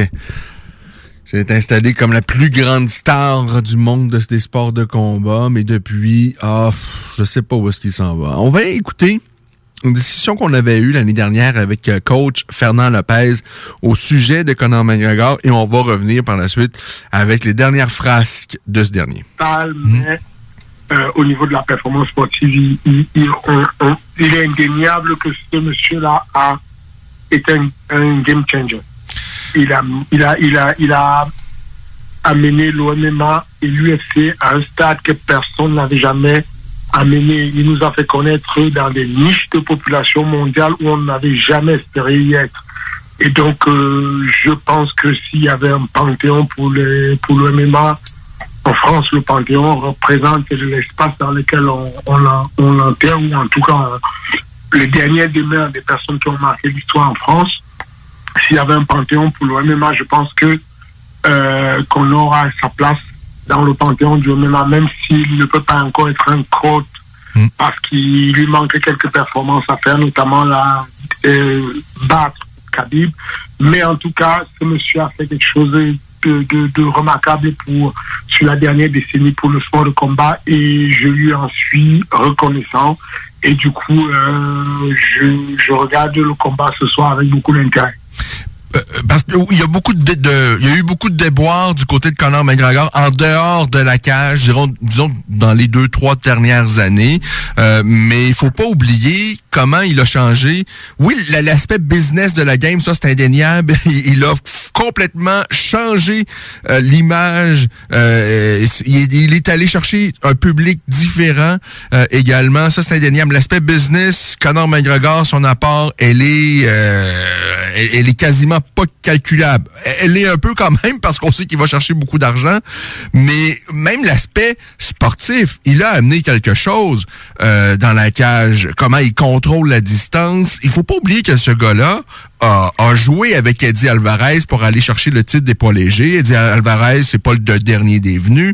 Il a battu, ben, en fait, José Aldo au, moment où on pensait que Aldo était quasiment invincible euh, et, en quelques secondes, McGregor l'a battu. Donc, les deux ceintures qu'il est allé chercher, McGregor, il les a pas volées. Il est allé les chercher. Il a fait de très, très belles choses dans la cage et il est encore relativement, ben, il est encore jeune. Il a encore de belles choses qui peuvent s'ouvrir à lui s'il est capable, évidemment, de, de, de, de- de- de mettre de côté sa vie à l'extérieur de la cage, là, qui, dans les dernières années, semble avoir été un petit peu euh, tumultueuse. C'est ça, c'est c'est- c'est- c'est exactement ça. Euh, euh, je pense que le combat de ce soir va déterminer la suite de sa carrière. Il est 30, 30 ans, 31 ans, on est- on- il est tout neuf encore. Il est jeune, il a, il a le temps de, de, de, faire de nouvelles choses, euh, de, continuer une carrière immense. Euh, mais déjà, d'ores et déjà, il a, pour des gens comme moi, je dis encore, c'est un game changer. Pour moi, il a changé ma vie. Il a changé ma vie. Il y a, il y a, il y a deux personnes, deux athlètes à l'UFC qui ont changé ma vision de l'enseignement du MMA. Parce que drastiquement, il y a Joanna Jezeski et il y a Conor McGregor. Joanna Jezeski, beaucoup plus pour euh, son attitude à pouvoir. euh, euh, alors, les deux ont un point commun, c'est la, la, la, la masterisation de l'interdistance qui les sépare de leur adversaire. La capacité d'avoir un compas dans l'œil qui leur dit à tout moment, quelle que soit la situation du combat, quelle que soit la nervosité du combat, à quel niveau est situé l'adversaire. C'est-à-dire qu'à tout moment, sauf sur les mauvais combats où il ne se présente pas comme celui contre Khabib, quel que soit le moment du combat, euh, Conor McGregor a toujours l'idée de la présence dans l'espace et dans le temps où il se situe. À tout moment, quand l'adversaire fait un pas de plus, McGregor fait un pas de moins. Quand l'adversaire recule d'un pas, McGregor avance d'un pas. Il maintient cette interdistance qui fait qu'il peut frapper sans être frappé, il peut frapper sans être touché pour la lutte, et en tout cas, il se met à une distance, même des fois où il joue avec le feu. C'est-à-dire qu'on parle de, de, d'Eddie Alvarez, il a il a reculé pour aspirer Eddie Alvarez. Il a touché Eddie Alvarez, mais ce n'était pas assez puissant. Il s'est dit, OK, j'étais un peu trop loin. Cette fois-ci, je vais jouer avec le feu, je vais me rapprocher encore un peu plus. Je vais donner, la première fois, j'ai donné ma barbe, mais cette fois, je vais donner ma joue carrément. Il a remis une petite distance qui lui a permis de faire un retrait de jambes, d'être touché par, euh, par Eddie Alvarez, mais d'avoir le point d'impact parfait pour pouvoir être déstabilisant. Et c'est cette même attitude qu'a eu Joanna Jezeski le long de sa carrière, euh, notamment avec le premier combat qui m'avait impressionné quand elle a euh, combattu contre Carla Esparza pour la, ceinture en 115 C'était incroyable la maîtrise avec laquelle elle, elle, boxait. C'est-à-dire que pour la première fois, je voyais un striker mettre une grosse pression à un lutteur, mais le lutteur n'avait pas de solution parce que à chaque fois que la lutteuse essayait de faire un pas en avant, Joanna Jezeski avait compensé le pas en arrière et donc elle restait intouchable, mais elle continuait à mettre une une pluie de coups de poing sur son adversaire. Et donc, moi, en tant qu'enseignant de MMA, ça a complètement bouleversé ma manière d'enseigner. Et c'est dans cette école-là que je me suis aligné, bien entendu, en ajoutant, euh, en créant de la méthodologie pour pouvoir transmettre mon message, en créant des exercices qui pouvaient m'aider à arriver à ces messages et en ajoutant ma, petite singularité dans ma manière d'en- d'enseigner pour que ça ressemble à ça. Alors ça, c'est ce que nous disait Fernand Lopez, l'année dernière. Avant, en fait, les deux défaites de Conor McGregor face à Dustin Poirier. Alors, ça s'est pas replacé, malheureusement, pour Conor McGregor. Il, est encore jeune. Il y a encore de l'espoir. Ce gars-là a encore le- le- le- son potentiel et ce qu'il a fait avant, ce qu'il nous a montré avant. On a encore espoir de voir Conor McGregor se concentrer sur le sport euh, de sur, sur, sur les arts martiaux mixtes, de se concentrer sur ses combats, de régler un peu euh, bon euh, c'est mettre un peu de faire un peu de ménage dans sa vie. Parce que là, bon, apparemment, euh, bon, il est allé en Italie, aurait frappé un DJ euh, là-bas. Et l'année dernière, une autre histoire, lorsqu'il est allé en France, il aurait, euh, bon, on est toujours accusé de faire des petites choses un peu bizarres ici et là.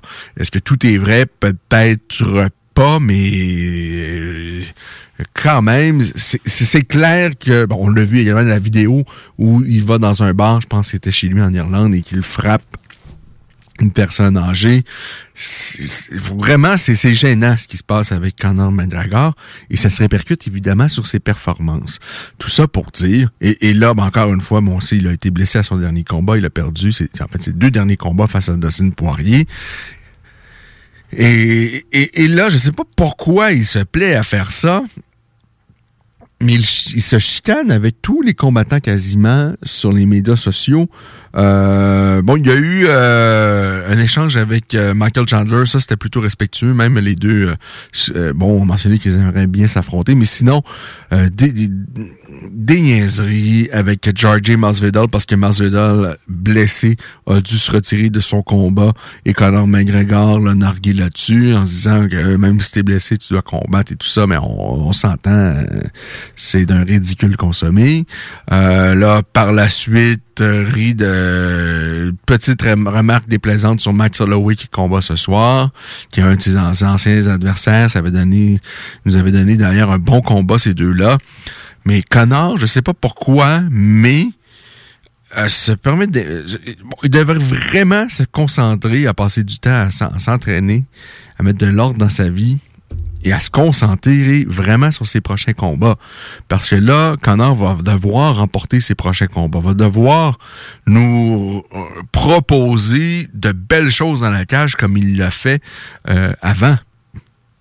Mais là, il se disperse un peu partout, se chicane avec la moitié des combattants de l'UFC euh, dans trois, quatre catégories de poids différentes où on se dit, voyons, euh, Connor, t'es multimillionnaire, il a quoi, deux, au moins deux enfants, peut-être trois, je me suis, j'ai perdu le compte, mais il a deux enfants, il a une femme.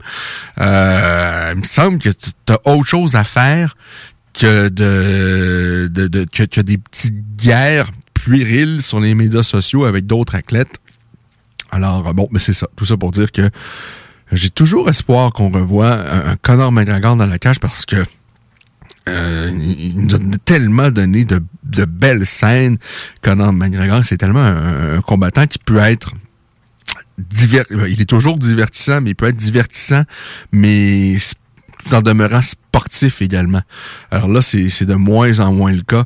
C'est c'est dommage parce que on sent que le gars a perdu, a perdu euh, le, le- focus. On sent que le gars est, est en chute libre dans sa vie personnelle, dans sa vie. Ça, euh, on, on sent que un peu comme John Jones, on le savait, euh, mais je suis convaincu que ses coachs, les gens qui sont proches de lui, le savent également.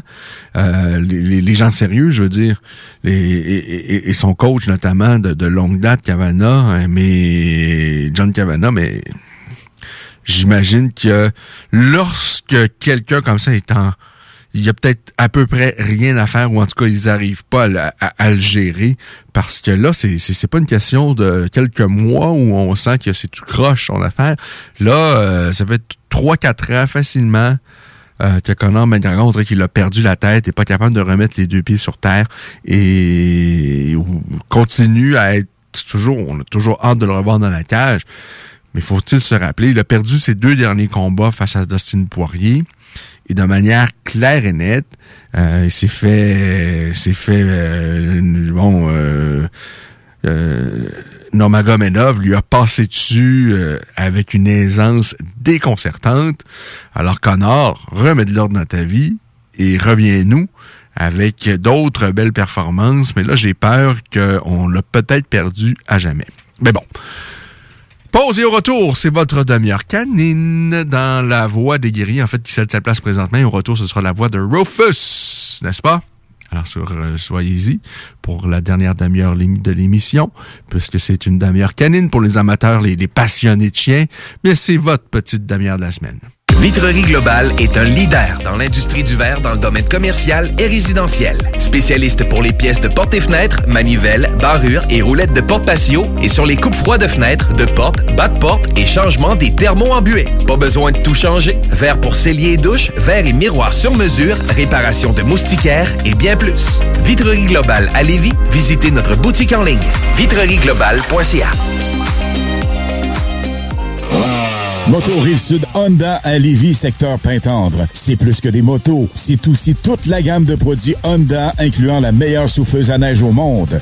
Réservez-la dès maintenant chez Moto Rive-Sud Honda au 88 837 71 70. Moto Rive-Sud Honda, nouveau dépositaire de vélos électriques Fat Bike. Visitez notre site web motorivesud.com.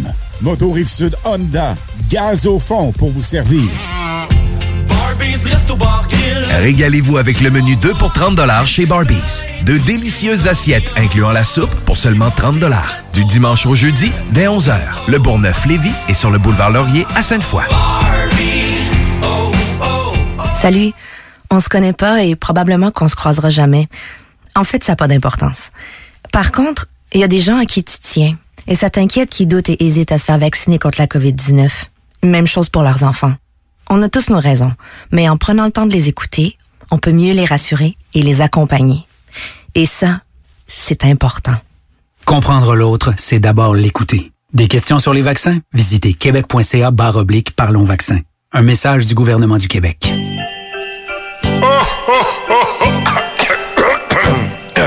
Ah ben ouais, les fêtes s'en viennent et qui dit fête dit cadeau. Profitez de la période d'achat la plus accrue de l'année pour remercier votre clientèle fidèle.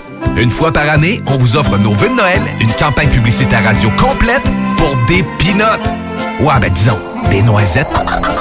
Pour réserver la vôtre, direction à commercial 969fm.ca.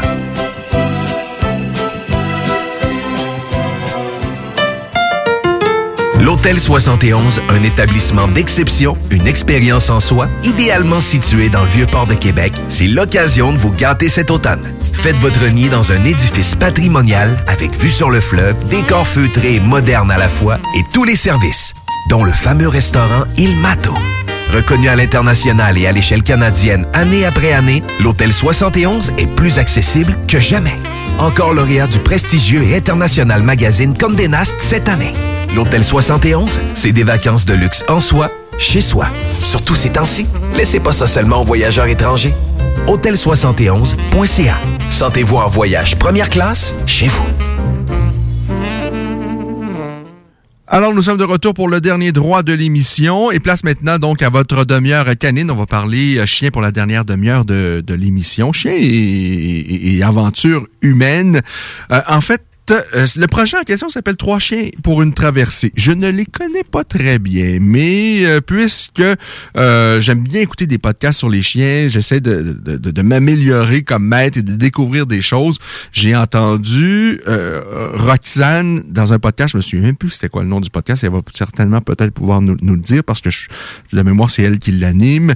Et euh, ben, j'ai été euh, intrigué par l'aventure que elle et son conjoint Gérard ainsi que leurs trois chiens parce qu'ils ont quitté je pense la France ils sont venus au Québec là sont dans l'ouest du pays et euh, avec leurs trois chiens ont quitté leur confort ont quitté euh, je pense qu'ils ont eu ce, ce courage que ça nous a tout passé par la tête à un moment donné de dire là on est assez du bureau, on en a assez du bureau, on va faire autre chose. Alors eux, ben, de toute évidence, ont eu le, je sais pas si c'est le courage le bon terme, mais on, sont partis à l'aventure. Alors, bonjour Roxane et Gérard. Bonjour Ken. Merci beaucoup d'avoir accepté l'invitation. Ben, merci pour ton invitation, surtout à toi. Avant de parler de votre passion pour les chiens et de, de, de, de, tout, ben, dites-nous, qui êtes-vous? Déclinez votre... euh, vous venez d'où et euh, qu'est-ce que vous faites en fait ici? Ben, tu as bien résumé déjà. Beaucoup de choses. Euh, on est français. Ça va faire deux ans qu'on est au Canada. Euh, on a passé la première année et demie quasiment au Québec, euh, puisqu'on est arrivé juste avant la pandémie et que ça a un peu remis en mm, cause tous nos plans. Mais bon, on s'est adapté comme comme tout le monde a dû s'adapter avec tout ça. Euh, nous de métier, on est on est photographe et vidéaste tous les deux, et moi je suis euh, je suis auteur également à côté. Et euh, Ça, ça c'est c'est dans votre nouvelle vie. Dans votre ancienne vie, j'ai cru... euh, euh, on a une petite équipe de, de recherche. J'ai pas fait de grandes recherches et peut-être qu'ils sont dans l'erreur, mais je pense que euh, Gérard, lui, vous avez été dans l'armée et vous, vous avez, je sais pas si avocate ou peut-être notaire. euh, J'étais notaire, oui, en France, ouais, ouais, c'est ça. OK. Donc, tout ça, c'était dans votre première vie. Donc, tout, tout j'imagine que tout était peut-être décollé pour une vie, une petite vie pépère, euh, une belle petite vie dans le confort. Euh, Est-ce que c'était ça, le, le- le plan initialement? Euh, ben, ça devait être ça, je pense, ouais. Et puis, c'était pas le bon plan, peut-être. C'est plus dans le sens qu'on s'est, on s'est un peu trompé de plan, et puis on s'en est rendu compte tous les deux autour de la trentaine que ça pouvait pas être ça pendant trop longtemps. Voilà, moi dans un bureau, euh, j'aime trop être dehors que c'était plus possible. Et puis Gérard aussi pour ses raisons. Ben, moi, j'aimais être dehors aussi, mais pas, pas, pas pour les mêmes raisons. Donc, euh, je, me suis dit aussi que c'est plus ce qui me, qui me convenait et il fallait faire autre chose. Donc, on s'est orienté vers des choses qui, qui collaient plus à, à ce qu'on aimait et aux besoins qu'on avait à ce moment-là. Donc, on a pris euh, tous les deux la décision de changer de, de vie, on pourrait dire, même si ce terme, je sais pas si s'il colle totalement, mais euh, de faire autre chose. Voilà.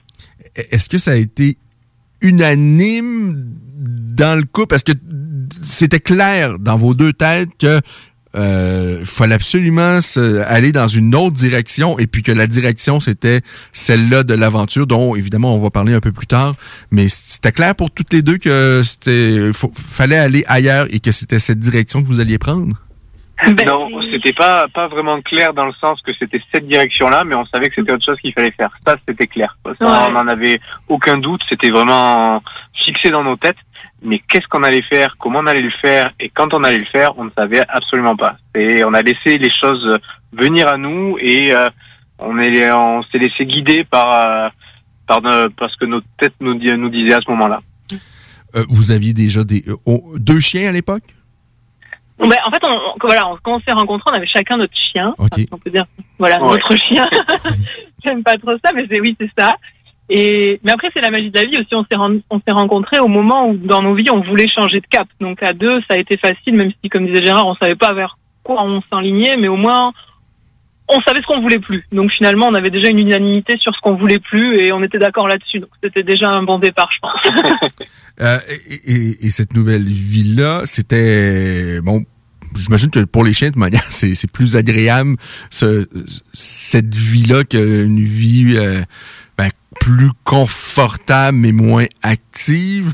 Euh, quoi, vous avez- il y a un Jack Russell dans l'histoire. Il y a deux huskies, dont le- le- un dernier qui s'est ajouté un peu plus tard.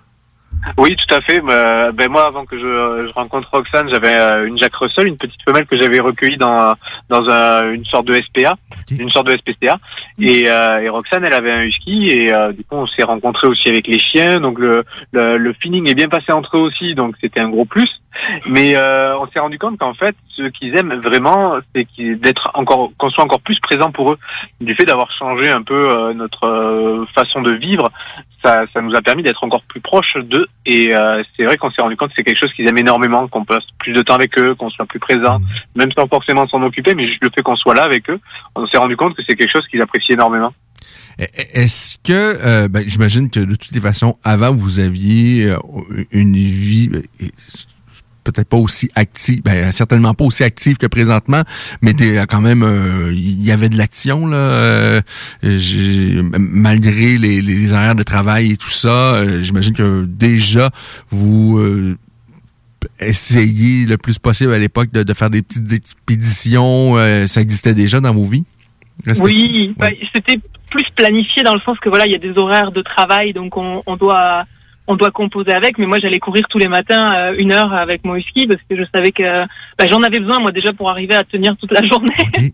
et et lui aussi avait besoin de sa dépense sportive, donc euh, tous les matins on allait courir une heure, ça c'est sûr. Puis après, du vendredi soir au dimanche soir, on était en plein air à la montagne ou enfin quelque part, mais c'était avec le cadre qui était là, mais en tout cas on était tout le temps dehors, enfin le maximum que que je pouvais en tout cas. Et, et chez Gérard c'était pareil, euh, voilà, on est obligé de faire avec, mais bah maintenant il y a plus de plus de possibilités, voilà.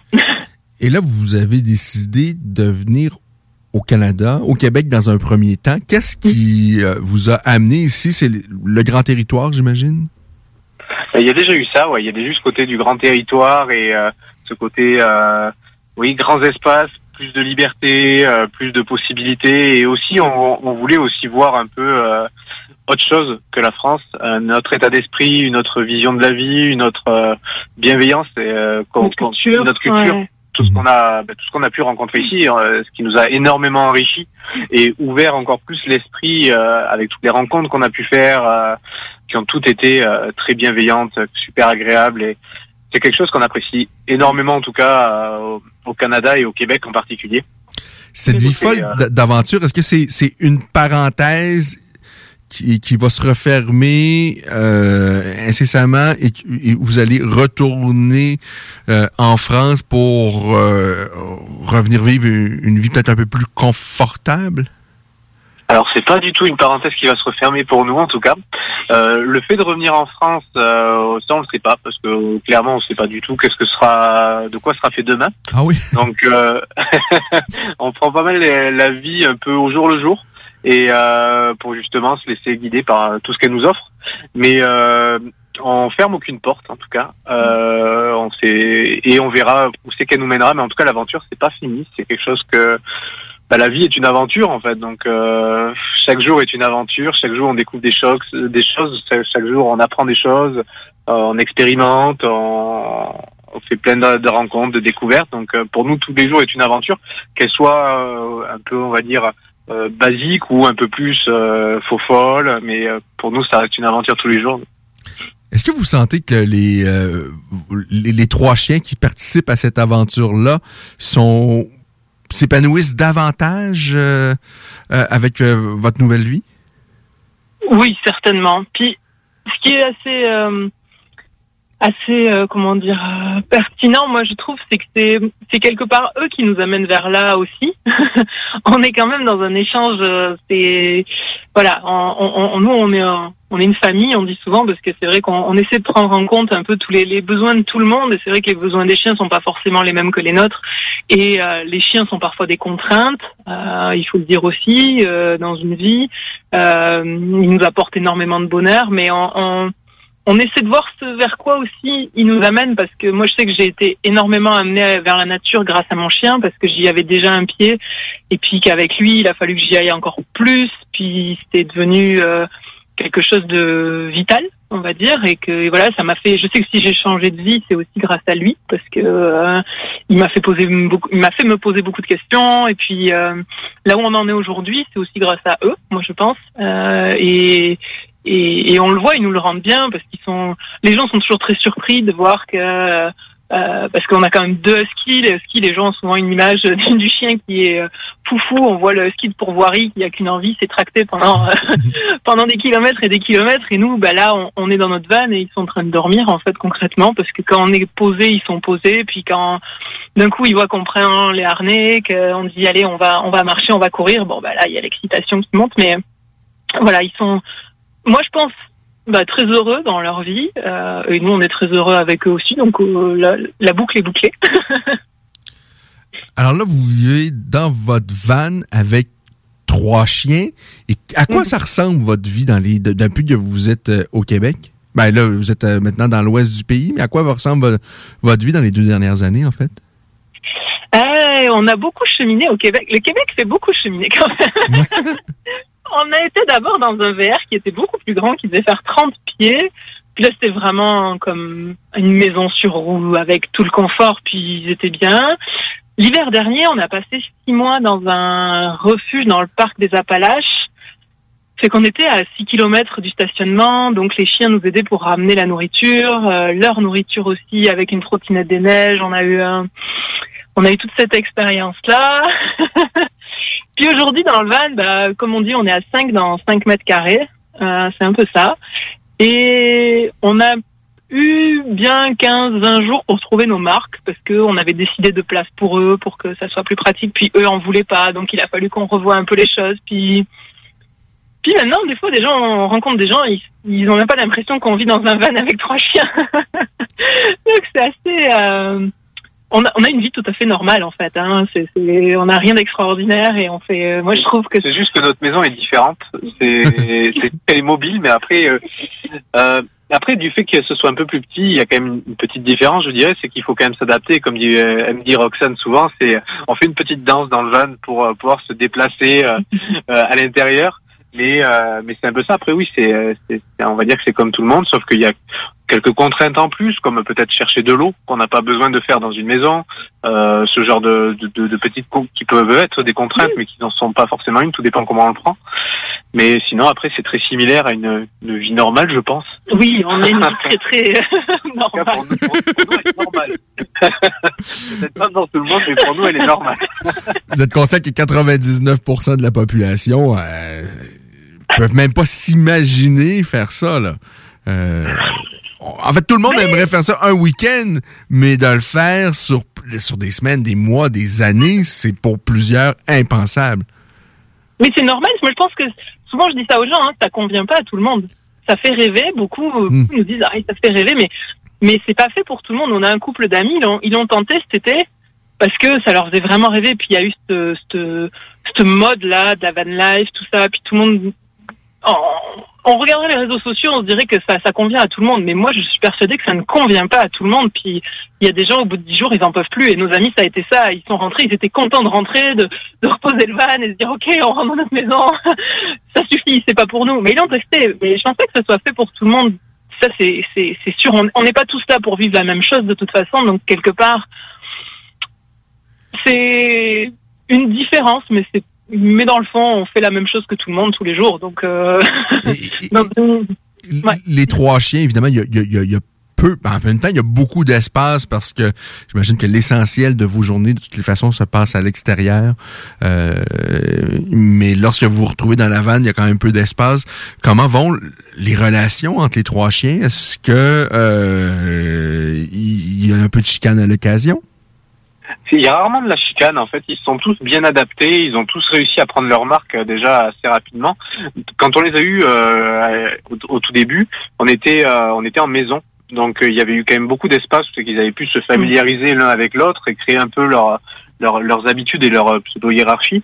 Et euh, donc déjà il y avait cette entente qui s'était créée et ensuite du fait d'être venu en van, euh, il y a, y a juste l'espace qui a changé, mais en fait la, la relation était toujours la même. Donc euh, chacun prenait ses marques, chacun a laissé a pris à l'autre le temps de prendre ses marques, ce qui a fait qu'il y a eu une adaptation euh, au fur et à mesure qui a qui a permis euh, une, une fluidité dans, dans tout ça. Et au final, tout le monde a ses marques, tout le monde sait où se met, tout le monde a sa place et euh, et personne se marche dessus. Donc c'est vrai qu'on a quand même cette chance euh, de en fait, non, c'est pas une chance, c'est en fait un respect de chacun. Et euh, du fait que chacun se respecte, ça permet que tout le monde puisse trouver sa place. Oui, ce que j'allais dire, nous, on leur a appris ça, le respect, puis c'est quelque chose qu'on essaie de mettre beaucoup en œuvre euh, dans notre famille. Puis des fois, c'est compliqué, c'est sûr. Euh, le respect, c'est pas une chose évidente, même entre nous, même entre êtres humains euh, qui le conçoivent. Mais euh, les, chiens le comprennent aussi et ils en ont besoin. Ils ont besoin d'être respectés dans leurs moments de, sommeil, de repos, ou, justement dans leurs besoins de d'exploration. Ils ont des ils ont des besoins peut-être un peu plus primaires que nous sur certaines choses, mais euh, mais il faut les respecter là-dessus. Et finalement, on s'est rendu compte que si on se respecte, on respecte tous nos besoins, euh, finalement tout le monde est heureux et tout roule bien, tout simplement. Vous faites des, de, de grandes, de longues traversées en, à la marche avec vos chiens. Est-ce que, euh, parce que bon, il y a deux huskies, puis on sait les, les, les, huskies, c'est, c'est, c'est des bêtes euh, qui aiment beaucoup, euh, et qui ont euh, évidemment, c'est- sont, je sais pas s'ils sont faits nécessairement pour ça, mais on, on connaît euh, leur, leur aptitude pour euh, tracter et, et faire de longues expéditions. Euh, le, par contre, le, le- le Jack Russell qui doit avoir plein d'énergie, mais c'est quand même un, un chien de plus petite dimension. Est-ce que euh, cette aventure-là, euh, est-ce que vous devez vous adapter euh, aux chiens ou comment comment ça se passe en fait? Euh, par exemple, quand on avait fait la traversée des Pyrénées en autonomie avec euh, le, premier husky, celui de Roxane et, mon Jack Russell, l'impératif pour nous, c'était de le faire, mais de le faire tous ensemble. C'était euh, donc aller à l'allure des chiens ou à notre allure à nous. Et en fait, chacun s'adaptait à l'allure de chacun, ce qui a fait ben, qu'en fait, on a eu quasiment aucun problème à part Texas quand même, parce qu'elle a un petit gabarit, donc elle, euh, elle avait plus de mal à supporter, par exemple, les, les, les différences de climat, de température. C'était le, le gros point faible pour elle. Donc ça, c'était quelque chose qu'il fallait prendre en compte. euh, Alors que Jack, lui, le husky, avait plus de facilité à gérer ça. Mais au final, en allant au rythme de chacun, alors en fonction des journées, parce que chaque journée, on n'avait pas tous le même rythme, eh bien, on s'adaptait à celui qui en avait un peu le moins, et ça permettait d'aller au bout de l'aventure. Et c'est comme ça qu'on a réussi à aller au bout de notre aventure, euh, dont la traversée des Pyrénées. Après, euh, ça, c'était par rapport à Texas.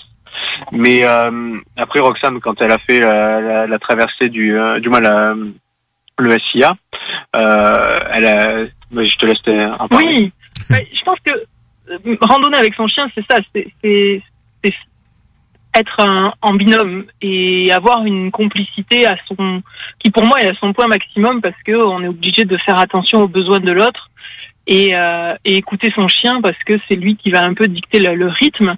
Et, euh, et souvent, les, les, les gens sont surpris de voir la Jack Russell quand on randonne, mais elle a plus d'énergie que les huskies réunis. Quoi. Ah oui, ok. elle est, elle est impressionnante. Bah, elle commence à vieillir, là, elle va avoir 10 ans, donc elle fatigue un peu, on le voit si on fait de la randonnée sur plusieurs jours, donc on, on essaie de la limiter un peu maintenant juste pour que elle, elle ait pas de problème physique, on fait, on fait attention à ça, mais, mais elle a une énergie qui est juste débordante, c'est, euh, des fois c'est impressionnant, mais, euh, nous, oui, c'est plus, on le voit, on le voit comme ça de, de, de- bah, comme on, comme serait un groupe, on va dire, de randonneurs humains, où on part ensemble, bah, il y a des fois des gens qui ont des journées plus difficiles que d'autres, puis ça peut nous arriver à nous aussi. Donc, si on s'écoute encore une fois, bah, on avance bien et on est toujours très bien avancé comme ça en randonnée, que ce soit sur plusieurs jours. Moi, les, les 23 jours cet été avec Nairock sur le Sentier international des Appalaches, ça a été euh, vraiment bien, même si des fois je lui en ai demandé un peu plus parce que je me disais bah aujourd'hui il va falloir qu'on marche plus, il, doit pleuvoir demain ou des choses un peu comme ça. Mais euh, et finalement on n'a jamais de casse physique, enfin on n'a jamais de soucis, il n'y a jamais de gros bobos, il n'y a jamais rien que ce soit pour nous, pour eux. C'est toujours quelque chose de gérable en Mm. fait. Et on n'est jamais dans le dans le but de, de pousser nos chiens, c'est vraiment être à, à leur écoute. On écoute vraiment tous les signes qui montrent que soit qu'ils sont pas en forme, soit qu'ils ont un problème. Et euh, nous, pareil, Peut-être qu'ils en ont marre, des fois ils en ont marre. Oui. Ah oui. Ah oui, il y a des fois ils se jetaient sur le bas côté de la, de la- du sentier pour euh, ne plus vouloir avancer. Donc, Quand ils euh, veulent une pause, ils savent le faire comprendre aussi. Donc, le fait de s'écouter, et de se respecter, ça, ça, ça permet vraiment en fait d'aller encore plus loin. On, on connaît évidemment le husky pour sa résistance au, au- grand froid. J'ai aussi une husky et il y a peut-être des gens qui seraient surpris que il résiste quand même également à, à la chaleur. Là. Évidemment, peut-être pas aux Oh, grandes grandes chaleurs, mais Ouais. euh, Non, mais très bien. Moi, les gens, je leur explique. Ils ont, ils ont un double poil, là, le sous-poil qui les, qui les, leur permet d'être isolés autant du froid que du chaud. Alors, c'est sûr, on s'entend, euh, bon, à même 30 degrés, enfin, au-delà de 20 degrés, on va pas le faire tracter, on va pas faire des choses qui demandent beaucoup, bah, comme nous, de toute façon, Ouais, il y a un moment où on n'est pas bien dans la chaleur non plus. Mais de la randonnée, enfin, je veux dire, euh, le chien, en marchant à son rythme, il peut marcher très loin. Et le ski, ben nous on le voit, il gère mieux la chaleur que, que la Jack Russell, qui a juste son petit poil, euh, qui a pas de sous-poil, ben elle sait pas le gérer, et puis elle a pas le même museau, elle a pas les mêmes échanges d'air. Euh, voilà, elle peut pas rafraîchir de la même façon, et elle a beaucoup de difficultés avec la, la, la, la chaleur, alors que les huskies, ben ils sont à peu près comme nous, moi je trouve, ils gèrent très bien quoi. hein. Euh, les, les huskies ont pas une bonne réputation pour le rappel. Je crois que de toutes les façons, vos chiens, ils sont, en tout cas, pour ce qui est des huskies, vous les tenez en laisse les, les deux? Ouais, toujours. Bah, ils ont vraiment. Ils sont. On a essayé le rappel, c'est sûr, comme tout le monde, on aimerait bien, mais ils sont fugueurs. Ça, c'est vrai, ils n'ont pas cette notion de territoire. Le ski, c'est quand même un, un- un chien qui fait partie des primitifs, qui a encore ça en lui, qui il était dans les, les- avec les peuples nomades et, euh, et il n'a pas de territoire. Il avançait avec eux et voilà.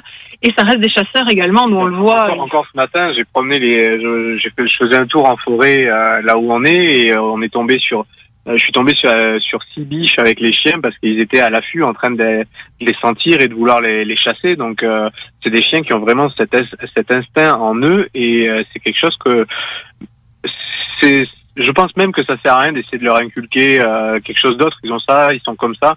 Et euh, je pense que c'est bien justement de s'adapter à eux et de comprendre qu'ils ont ça en eux et de trouver un moyen justement pour éviter des, des, des problématiques qui, qui euh, ça pourrait engendrer. Le fait, le fait de les laisser, euh, on va dire en liberté, ben ils pourraient courir après après un animal sauvage, euh, prendre une barre rocheuse, se faire mal, se casser une patte ou peut-être perdre le chien ou se faire tirer par un chasseur involontairement. Bref, il pourrait y avoir dix mille euh, 10 000 choses qui pourraient leur arriver. Alors nous, on a préféré prendre le- le- la chose dans l'autre sens, se dire ben, qu'est-ce qu'on peut faire pour justement aussi les protéger à eux parce que ils n'ont pas conscience qu'ils se mettent en danger en faisant ça. Et euh, le fait de les avoir en laisse en permanence, pour eux, on voit que c'est pas une contrainte parce qu'ils ont quand même pas mal de de la, de, de longueur. On leur laisse 5 cinq mètres de corde, donc euh, ils ont quand même un peu de flexibilité et euh, ils peuvent quand même aller renifler euh, aux alentours euh, dans un certain périmètre avec nous quand on se balade. Mais ils sont pas en liberté comme ça quand il y a quelque chose qui qui va les, les perturber comme euh, une odeur d'anima- d'animaux sauvages.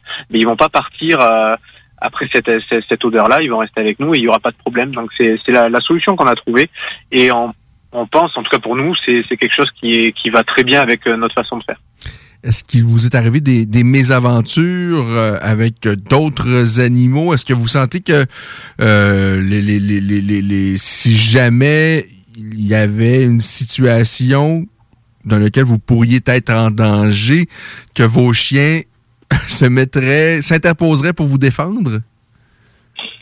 C'est la question qu'on s'est souvent posée. S'il y avait vraiment un animal sauvage, par exemple un ours, quelque chose vraiment euh, qui pourrait être dangereux, on ne sait pas. Euh, moi, je pense qu'ils seraient dans l'instinct de défense qu'ils ont euh, déjà personnellement eux pour leur vie.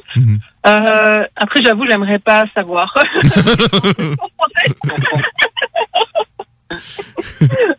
non. Et c'est bon. et c'est peut-être le contraire qui arriverait. C'est peut-être vous qui allez qui défendriez vos- Non, c'est- ouais, moi je me suis souvent dit que moi ma, mon, mon spray anti-ours me servirait plus que mon chien parce que quand j'ai randonné cet été le- sur le sentier des, des Impala- le sentier international des Appalaches, tout le monde me disait c'est génial que tu un chien, il va te défendre. Puis moi je me suis dit bah non, je pense pas, non, je... Euh, c'est mon spray qui m'aidera. Au départ, c'était deux chiens pour une traversée. C'est devenu trois chiens pour une traversée. Est-ce qu'il pourrait s'ajouter autre chose à cette petite troupe-là? Euh, autre chose de vivant, là? Que, il y a, je- non, non, Non? non, ça suffit. Trois chiens, c'est bien. non, en termes de nombre d'êtres humains ou de chiens d'animaux, enfin d'êtres vivants, on est au complet. OK. Ça, ça, c'est on pour, accepte plus de candidatures. ça, c'est à court, à moyen terme et même à long terme? Ben, évidemment. et- Ben, franchement, trois chiens en couple, ça demande quand même du travail. Enfin, c'est beaucoup. Oui, voilà. c'est- C'est ce qu'on s'est rendu compte.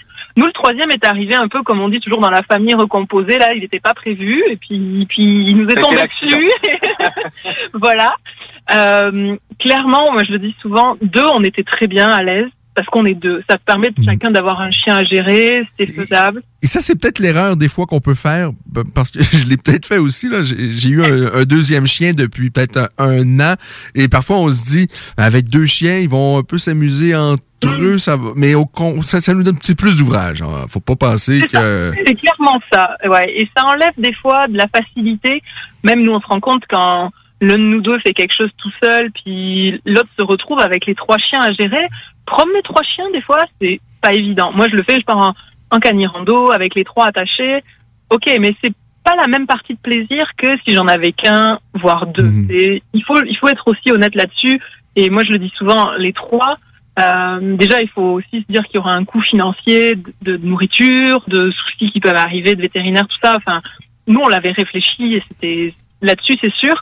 Mais euh, nous, la chose qui nous a plus dérangé, c'est que euh, le, le deuxième husky, quand il est arrivé, il, était, il avait déjà deux ans. Il avait eu aussi un début de vie un peu difficile. Et euh, ce dont on n'avait pas pensé, c'était plus le fait qu'il allait perturber tout notre équilibre qu'on avait trouvé à quatre.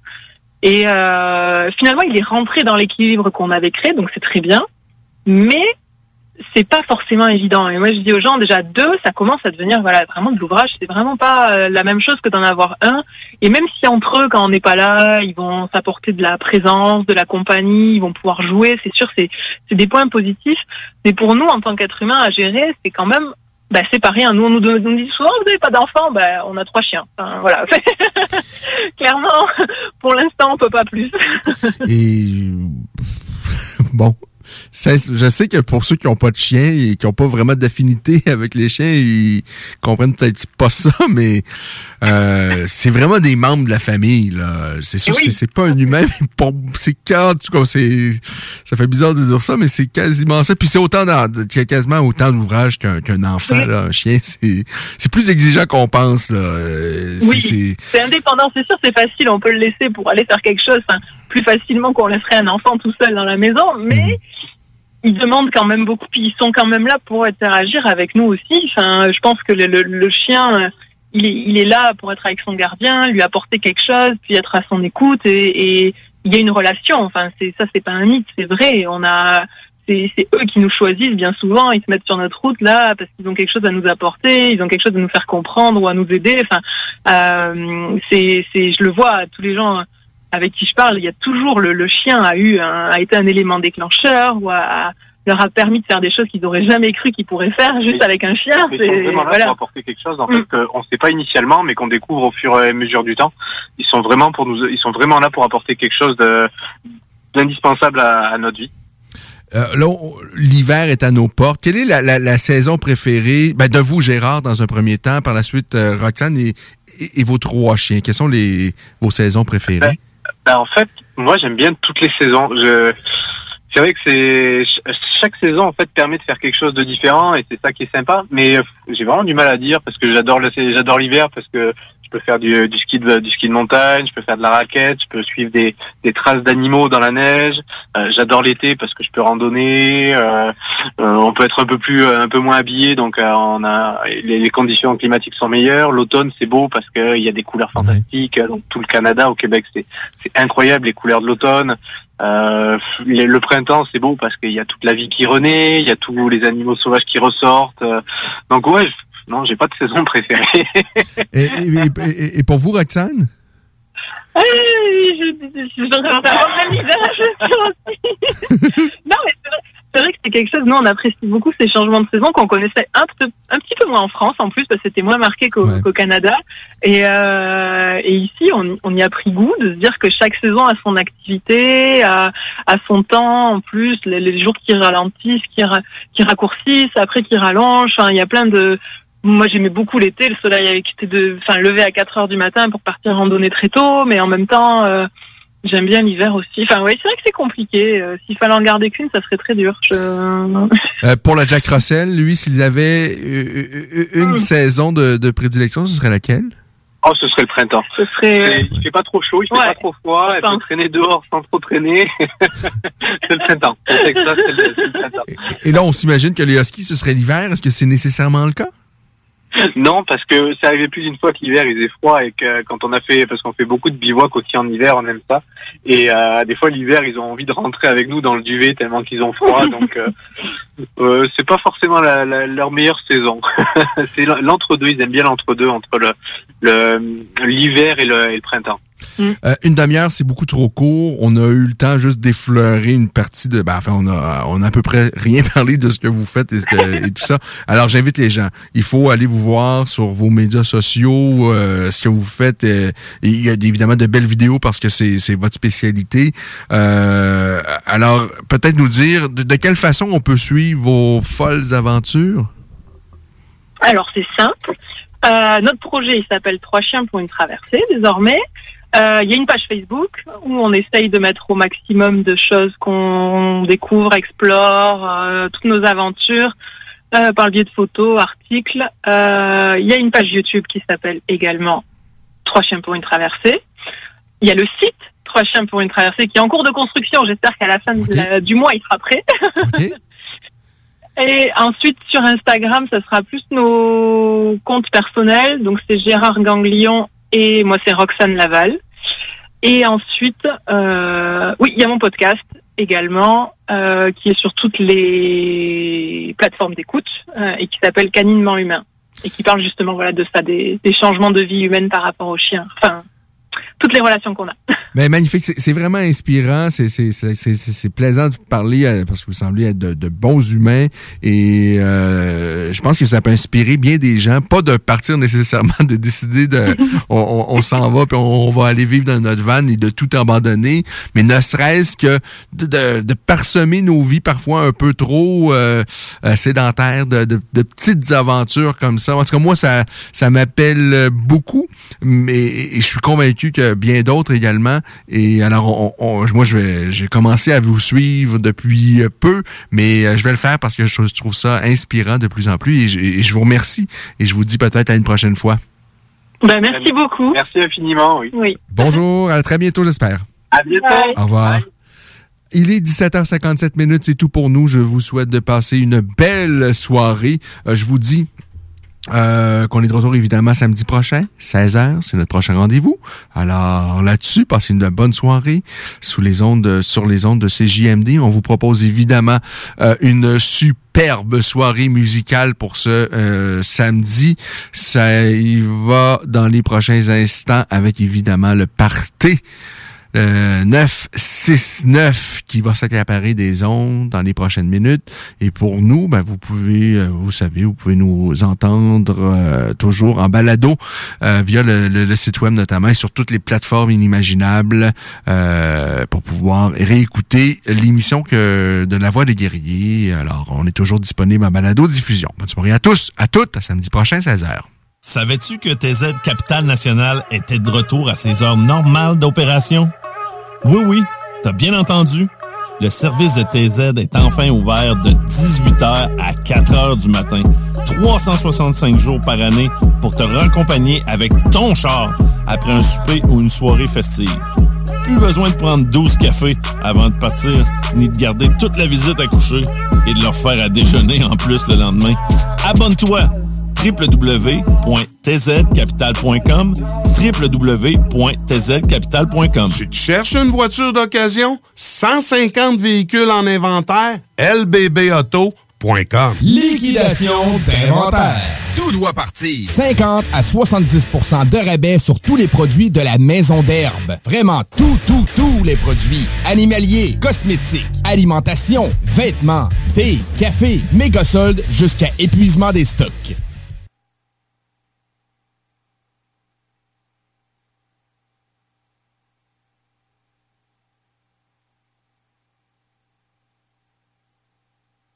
Là, il est quas- quasiment 18h et c'est le party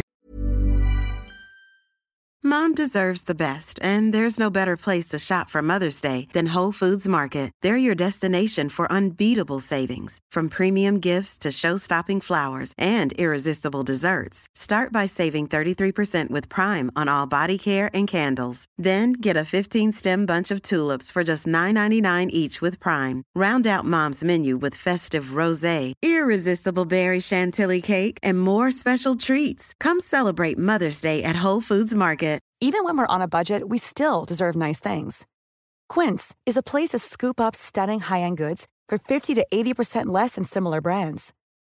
They have buttery soft cashmere sweaters starting at $50, luxurious Italian leather bags, and so much more. Plus, Quince only works with factories that use safe, ethical, and responsible manufacturing. Get the high-end goods you'll love without the high price tag with Quince. Go to quince.com/style for free shipping and 365-day returns.